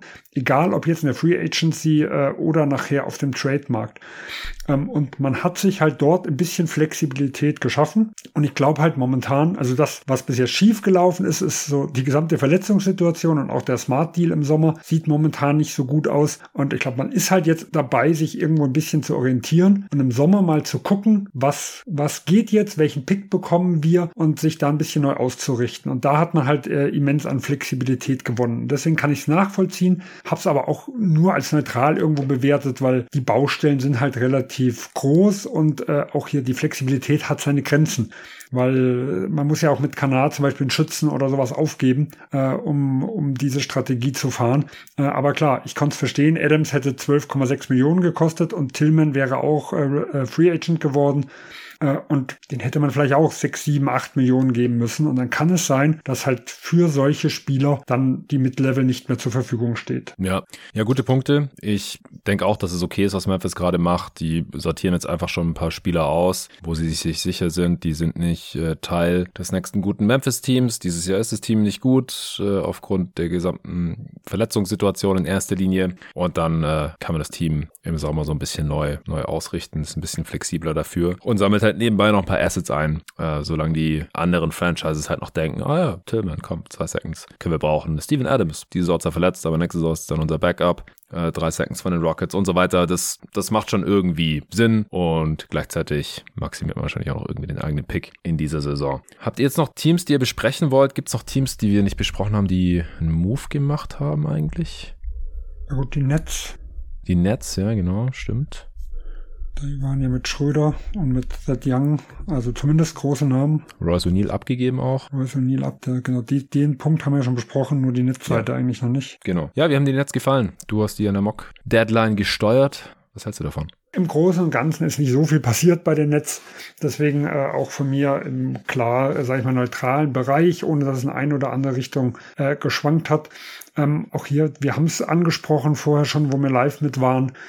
Hier haben sich zwei Teams gefunden, die ein bisschen eine andere äh, Timeline von auslaufenden Verträgen haben. Also die Raptors haben wir ja vorher besprochen, die schielen etwas auf den äh, nächsten Sommer, wo die eventuell viel Cap Space freimachen können. Das heißt, äh, sie haben Schröder, der ja einen Zweijahresvertrag vor der Saison unterschrieben hat, äh, quasi dementsprechend abgestoßen, weil er äh, nicht ganz die Erwartungen erfüllt hat und jetzt auch durch Quickly ersetzt wurde äh, und haben mit Dinwiddie einen äh, auslaufenden reingeholt und gleich wieder entlassen, damit der seine anderthalb Millionen Bonus nicht bekommt. Ich glaube, der hätte noch zwei oder drei Spiele gebraucht, dann hätte er den Bonus gekriegt. Also das wird er nicht mehr in Toronto äh, machen und damit ist der Bonus futsch. Die Brooklyn Nets haben ja im nächsten Jahr den dicken Vertrag von Ben Simmons noch. Das heißt, die Cap Space Route wird 2024 äh, nicht realistisch sein, sondern erst Richtung 2025. Und da hat man dann jetzt dann mit Schröder einen auslaufenden Vertrag. Und ich denke, so wie Dinwiddie dieses Jahr bei den Nets gespielt hat, ist Schröder auch eine Verstärkung mhm. äh, auf einer Position, wo sie eh relativ dünn sind. Also man sieht äh, Dennis Smith Jr., der finde ich hat einen guten Job gemacht. Äh, der hat Dinwiddie teilweise abgelöst äh, in vielen Minuten.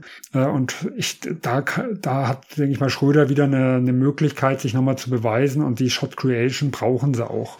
Äh, und zumindest Anfang der Saison in Toronto war ja auch ganz in Ordnung. Dann hat er halt stark nachgelassen. Und deswegen sage ich, das ist ist so ein Deal, der für beide Seiten Sinn macht, der für beide Seiten so ein bisschen in die Timeline passt, wo sich aber jetzt nicht groß was bewegt und deswegen, äh, wie gesagt, vollkommen neutraler Bereich. Ja, ich finde halt, die, die Nets haben jetzt immer noch nicht äh, sich für eine Richtung entschieden, so wirklich durch den Deal. Also die sind, wenn dann, marginal schlechter geworden. Also klar, Royce O'Neill war in der Rotation, aber wenn alle fit waren, dann waren sie da sowieso ein bisschen überbesetzt mit den ganzen Wings. Die haben mit den Dorian Finney Smith jetzt auch nicht abgegeben, Claxton natürlich auch nicht, Lonnie Walker, die hatten ja noch ein paar andere Trade-Kandidaten, theoretisch. Und Schröder könnte halt wirklich ein Upgrade sein gegenüber Spencer Dinwiddie. Gleichzeitig sind sie halt auch nicht wirklich besser geworden, um jetzt irgendwie äh, das Play-In nochmal richtig anzugreifen. Oder haben natürlich auch nicht für einen Star getradet, weil das gab es jetzt einfach nicht zu dieser Deadline. Also, dass jetzt stark in die eine oder andere Richtung gehen, was wir vor der Saison noch so ein bisschen erwartet hatten, Richtung Deadline, das äh, ist jetzt hier auch nicht passiert. Da würde ich dir aber in einem widersprechen. Ich finde, für eine Richtung haben sie sich schon entschieden. Aber das eher durch das, was sie nicht gemacht haben. Also wir kennen ja die Gerüchte, auch wenn wir nicht genau wissen, wie die Pakete aussahen, dass sie äh, ihre eigenen oder einen Großteil ihrer eigenen Picks von den Rockets zurückbekommen könnten für Michael Bridges. Ja. Das heißt, sie haben sich ja eigentlich klar gegen das Tanking entschieden. Und ich glaube, die Richtung, die sie gewählt haben, ist, dass sie sagen, wir haben hier ein Team, den, da ist der Unterbau da, den fehlt der Star. Und ähm, wir versuchen Assets zu horten und Capspace 25 frei zu machen, um dieses wichtigste fehlende Puzzle über diesen Weg irgendwo zu bekommen. Okay. Und ich denke, äh, und Royce O'Neill als Auslaufender, den hätte man ja sonst maximal ein Jahr verlängern können. Also man hat quasi auch die Chance genutzt zu sagen, äh, wir gehen nicht dieses Jahr um ein, zwei Siege mehr holen, sondern wir kriegen für den ein bisschen Assets. Äh, wir wollen unser Team, sag ich mal, den Unterbau äh, aufrechterhalten. Royce O'Neill gehört nicht dazu. Und wer da nicht nicht dazu gehört, wird Assets maximiert. Nur sportlich ist es jetzt kein, ist es jetzt das Mittelmaß. Aber ich ja. finde die Richtung, was man vorhat, hat man eigentlich schon klar gezeigt. Ja, das ist fair. Also wenn das halt stimmt, dass sie wenn stimmt, natürlich. ihre eigenen ja. Picks zurückbekommen hätten. Und da stand halt auch nur ein Teil, also nicht alle. Und wenn du nicht alle von denen zurückbekommst, dann lohnt sich halt vielleicht auch nicht so wirklich, äh, selber nochmal zu tanken. Aber ja, im Grunde hast du recht. Wahrscheinlich haben sie sich dagegen entschieden, äh, zu tanken und einfach aufzubauen, wieder über die Free Agency, wie sie es ja schon mal getan hatten, 2000, im Sommer 2019, als sie dann Kyrie und KD sein konnten, zusätzlich zu einem bereits soliden Team, das schon in den Playoffs war. Ja, das ist nochmal ein guter Punkt. Ja, ansonsten gibt es einfach noch haufenweise Teams, äh, mit denen wir auch in der Mock-Deadline aktiv waren, die jetzt hier nichts gemacht haben. Orlando zum Beispiel hat jetzt auch nichts gemacht Richtung, Richtung Playoffs noch. Ist auch gut so, dass sie nicht für Luke Kennard getradet haben. dass sie nicht für Luke Kennard getradet haben. Zu teuer. Das ist wahrscheinlich wirklich. Skandal für die Grizzlies. Gut so.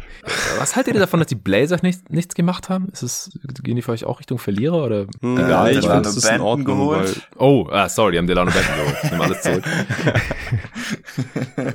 Luca? Ja, ich wollte sagen, dass es okay, glaube ich, ist. Also sind für mich kein Verlierer, weil Brockton hat nächstes Jahr auch noch Vertrag. Das heißt, sie können ihn in der Offseason auch noch traden. Jeremy Grant hat sowieso noch einen langfristigen Deal. Also du kannst immer noch Value bekommen für diese Spieler. Ich glaube, es wäre trotzdem gut gewesen, zumindest ja einen von beiden zu traden. Am besten Jeremy Grant. Vielleicht waren die Angebote aber auch nicht gut. Brockton hilft diesem Team natürlich sportlich gesehen. Die Frage ist, möchtest du das, dass Brockton spielt und dafür Scoot Henderson weniger spielt? Aber ich würde das alles nicht überbewerten und wie gesagt, sie haben ja noch die Möglichkeit, die Moves zu machen. Ja, Washington hat ja vor ein paar Wochen schon äh, Bagley reingeholt und Muscala und Gallinari zu den Pistons geschickt. Und jetzt haben sie heute aber nur noch Daniel Gafford zu den Mavs geschickt. Vorhin ist vielleicht ein bisschen untergegangen, dass ich glaube, dass Daniel Gafford dem Team halt schon hilft. Aber yeah. Derek Lively ist halt der jüngere Spieler und wahrscheinlich schon genauso gut wie Gafford, wenn nicht sogar besser. Also Gafford sehr klar der Backup. Und ähm, ja, es ist halt auch einfach nicht der Move, der sie da schrecklich weiterbringt. Und dafür haben sie ja nochmal einen Swap-Ride abgegeben ähm, zu den Thunder, die daraufhin halt ihren 24er First zu den Wizards geschickt haben. Ja, was haltet ihr davon, dass sie jetzt Tyus Jones, Kuzma, äh, DeLon Wright und solche Kandidaten behalten haben? Ähnlich wie bei den Blazers. Wir haben sie jetzt auch nicht bei den, bei den Verlierern gesehen. Sven, was denkst du? Ja, auch hier halt ganz schwierig. Was waren die Angebote? Äh, also ich hätte erwartet, dass da ein bisschen was passiert und ich hätte auch als Washington natürlich äh, gern gesehen, dass die ein bisschen Assets irgendwo mitnehmen. Wenn jetzt natürlich zum Beispiel für, für einen Tyus Jones nur ein oder, oder zwei schlechtere Zweitrunden-Picks irgendwo verfügbar waren, dann kann man natürlich auch sagen, hm, vielleicht kriegen wir einen seinen Trade im Sommer hin und äh, bekommen einen ähnlichen Gegenwert. Also dann hat man eigentlich nicht wirklich viel verloren.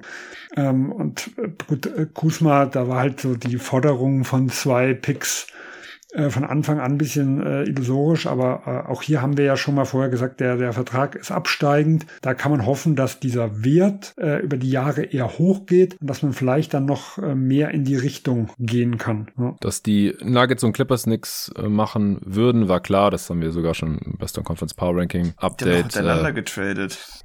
Äh, ja, Kamagate, die Rechte an Kamagate. Richtig, korrekt.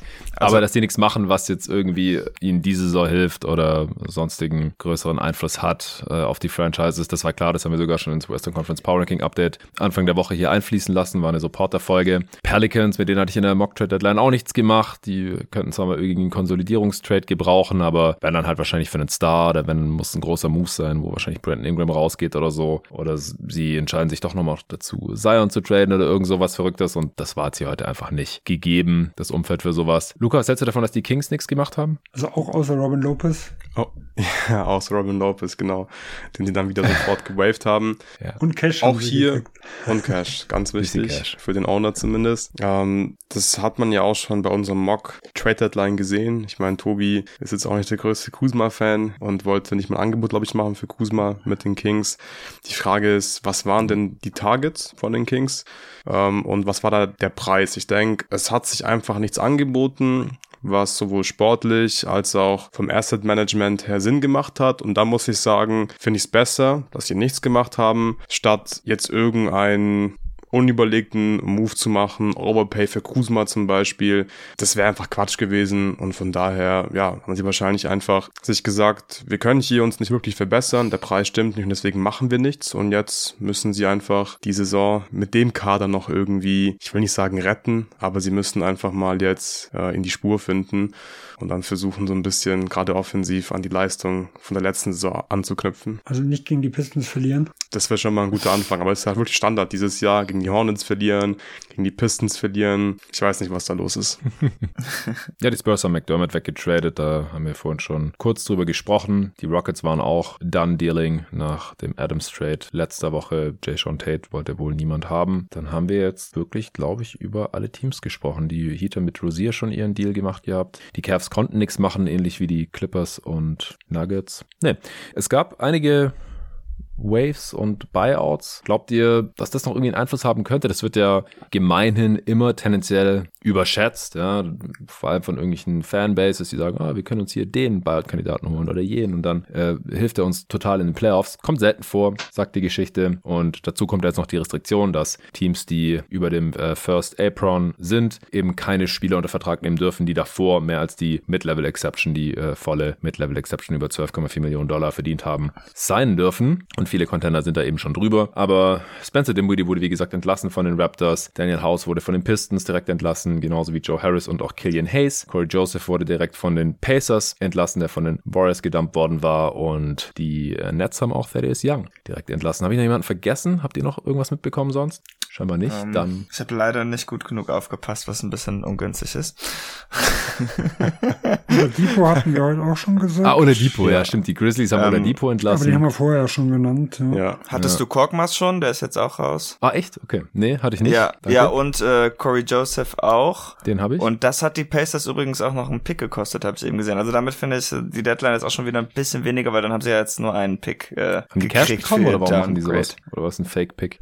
Äh, you so genau stand das da leider noch nicht. Ja, also normalerweise läuft ja so, entweder man äh, gibt einen Fake-Pick ab oder ein Second-Round-Pick für Cash. Joseph und Cash. Also ja, genau, dann war das Cash. Vermutlich stark protected, aber das war meine Interpretation. Ich habe auch noch nicht gelesen, welcher das gewesen ist. Ich kann mir das nicht vorstellen, weil... Oder beides, stark protected und Cash. Weil wenn Indiana Cash bekommt, heißt das ja meistens, Golden State will Tech sparen, so wie mit äh, Robin Lopez äh, oder auch äh, Benton bei, bei Boston. Und dann bekommen die ja meistens das an Geld, was der Spieler entweder fürs Rauskaufen kostet oder die restliche Saison. So ungefähr an Cash noch mit dazu dass es dem anderen Team nichts kostet.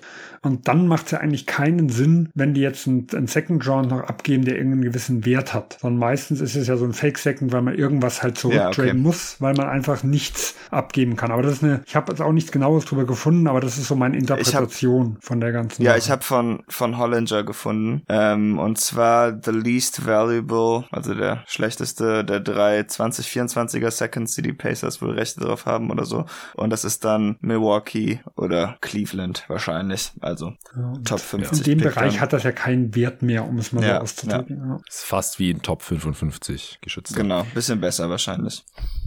Okay, äh, glaubt ihr, dass irgendeiner von diesen Entlassenen noch einen Impact haben könnte in der NBA?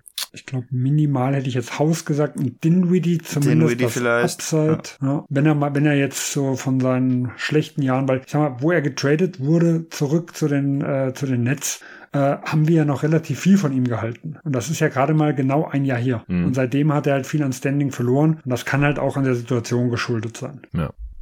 Ja, der hat halt zu viel verdient, dass ihn ein äh, Team, das im, über dem First oder Second Apron ist, sein könnte. Wir haben vorhin äh, im Livestream auch mal kurz die Teams rausgehauen, die das betrifft. Das kann ich jetzt hier auch noch mal kurz tun. Äh, die Boston Celtics können niemanden sein, der entlassen wurde, der davor mehr als 12,4 Millionen Dollar verdient hat. Genauso wie die Denver Nuggets, die Golden State Warriors, die LA Clippers, die Miami Heat, die Milwaukee Bucks und die Phoenix Suns. Alle anderen Teams könnten Spencer Dinwiddie, ich glaube Joe Harris hat auch zu viel verdient. Äh, 19,9, also er war ganz ja. knapp an den 20 dran. Also auch deutlich ja, zu viel. Deutlich über den 12,4 auf jeden Fall. Die beiden äh, könnten die gerade genannten Teams alle nicht sein, aber die Lakers zum Beispiel könnten das tun und damit ein bisschen ausgleichen, dass sie jetzt hier keinen Deal gemacht haben heute. Killian Hayes wird wahrscheinlich auch nochmal irgendwo eine zweite Chance bekommen. Ich könnte mir vorstellen, dass die Suns vielleicht sich Thaddeus Young reinholen, so als Small Balls Backup Center Variante. Den hätte ich aber vor einigen Jahren viel lieber mal bei den Suns gesehen, als er noch richtig gut war.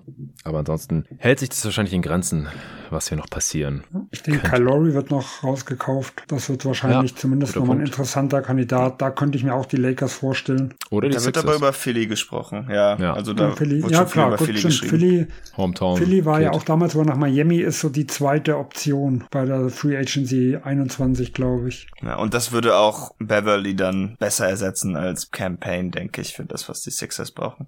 Soll ich mal eine Verschwörungstheorie bringen? Bitte. Ich bin mal mal gespannt, wann das erste Team einem Agent in Gefallen tun will. Jemanden, der über dem MLE ist, für ein Minimum signed, um ihn dann wieder zu entlassen, damit ein anderes Team, was drüber ist, ihn dann fürs Minimum signen kann. Geht das? Weil die Agenten sind nicht unwichtig, ja. ja. Das habe ich mir schon überlegt. Wer weiß, wer weiß, wann das das erste Mal passiert. So diese, diese, diese Gefallen, sage ich mal, das ist jetzt was Typisches in der NBA. Ja?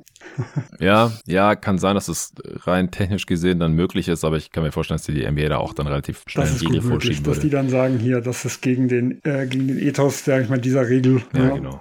Ja, ähnlich wie die Ilgorskis Rule, dass du halt auch nicht Spieler sein kannst, die du weggetradet hattest, die dann entlassen werden. Genau, aber auch hier nur so, nur so, äh, wenn das das Team ist, wo du es hingetradet hast. Ist da ein Team dazwischen, könnte das alte Team äh, auch ihn wieder nehmen. Also es wäre ja. genauso theoretisch ein Schlupfloch ähm, wie, in, wie das Szenario, was ich gerade zitiert habe auch. Ja. Okay, habt ihr jetzt noch irgendwas zur NBA Trade Deadline 2024? Wir nehmen ja auch schon wieder Loser, den ich vorher vergessen habe. Oh, oh, bitte. Ja, und der, der hört auf meinen Namen, denn unsere, also wir haben ja zusammen den Pod gemacht Mitte Dezember und unsere Prognosen rausgehauen. Du hast mm. mit Siakam mit Platz 1 wenigstens noch einen Volltreffer gelandet. Oh, yeah. Meine Top 5 sind alle geblieben. Ich hatte wow. äh, die Angelo Russell auf 1, Jeremy Grant auf 2, einen der Bulls, also Levine oder DeRozan auf 3, Tyus Jones auf 4 und Brockton auf 5 und dann erst Siakam. Also wer die ersten fünf versaut hat, hat ein ganz dickes L verdient. Ja, während ein Jahr davor hat man ja noch gebrüstet, dass wir fünf von zehn waren, also dass wir echt eine gute Quote hatten. Aber das ist ja eine absolute Katastrophe gewesen dieses Jahr. Wow.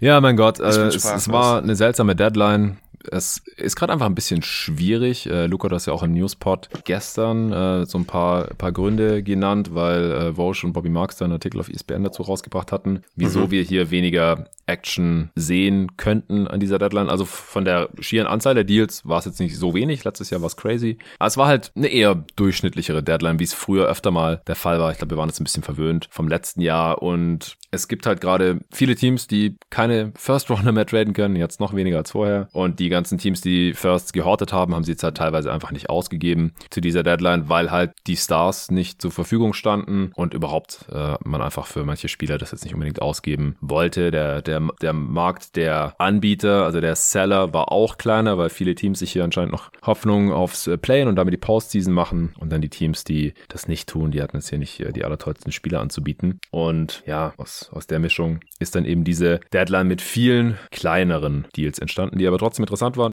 Wir waren vorhin über zwei Stunden online, zweieinhalb Stunden ungefähr äh, im Livestream und haben jetzt hier nochmal über zweieinhalb Stunden aufgenommen. Es gab ein paar technische Probleme. Ich ähm, musste es jetzt erstmal alles zusammenschnipseln. Wahrscheinlich haue ich erst diesen Pod hier raus und dann äh, den anderen. Ich äh, muss morgen sehr früh mich in den Zug setzen nach äh, Stuttgart und werde das wahrscheinlich dann auch erst da schaffen.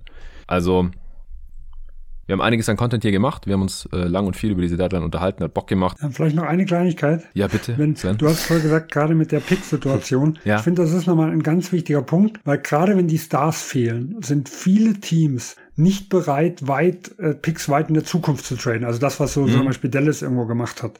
Sondern die das in der Vergangenheit viel gesehen haben, ist, dass diese Team, diese Playoff-Teams dann gerne die Picks traden, die jetzt zur nächsten Draft sind, weil die sehr äh, eindeutig, wo man die Positionen schon sehen kann. Und hier gab es in diesem Jahr halt gerade mal sechs Teams, die ich so als noch Play-off, Play-in-Kandidaten sehe, die das überhaupt hätten machen können. Und das sind Boston, New York und Orlando im Osten und mit Abstrichen die Hawks, die haben ja den Kings-Pick, der geschützt ist, äh, und äh, OKC, New Orleans und Houston im Westen. Und alle anderen hätten entweder den 24er nicht gehabt oder haben den 25er getradet und dürfen den 24er nicht traden. Und ich glaube, mhm. das ist auch nochmal ein absoluter Hemmfaktor, was man nicht unterschätzen darf. Ja, ja auf jeden Fall. Gut, dann äh, danke nochmal für die Anmerkung. Wir sind jetzt endgültig durch. Ich bin auch ziemlich durch. Ich denke, euch geht's genauso. Und äh, allen vielen Dank fürs Zuhören. Wenn ihr auch unseren äh, Audiomitschnitt des Livestreams hören wollt, ich bin mir sehr sicher, dass ich das nachher noch raushaue und für unsere Supporter dann gerne supporten auf steadyhq.com slash jeden Tag NBA. Falls ihr bereits Supporter seid, dann vielen, vielen Dank. Und falls ihr vorhin dabei wart bei unserem Livestream, auch sehr cool. Da waren über 200 Leute am Start. Also hat wirklich gezogen, hat Bock gemacht. Vielen Dank dafür. Die nächste Folge kommt Anfang nächster Woche. Das wird dann wahrscheinlich eine Answering Machine sein und wahrscheinlich habe ich da auch endlich mal wieder einen Gast am Start, also wird keine Solo-Folge. Aber eine exklusive Supporter-Folge. Die nächste öffentliche Folge wird sehr wahrscheinlich mal wieder eine Rookie Watch sein. Bis dahin.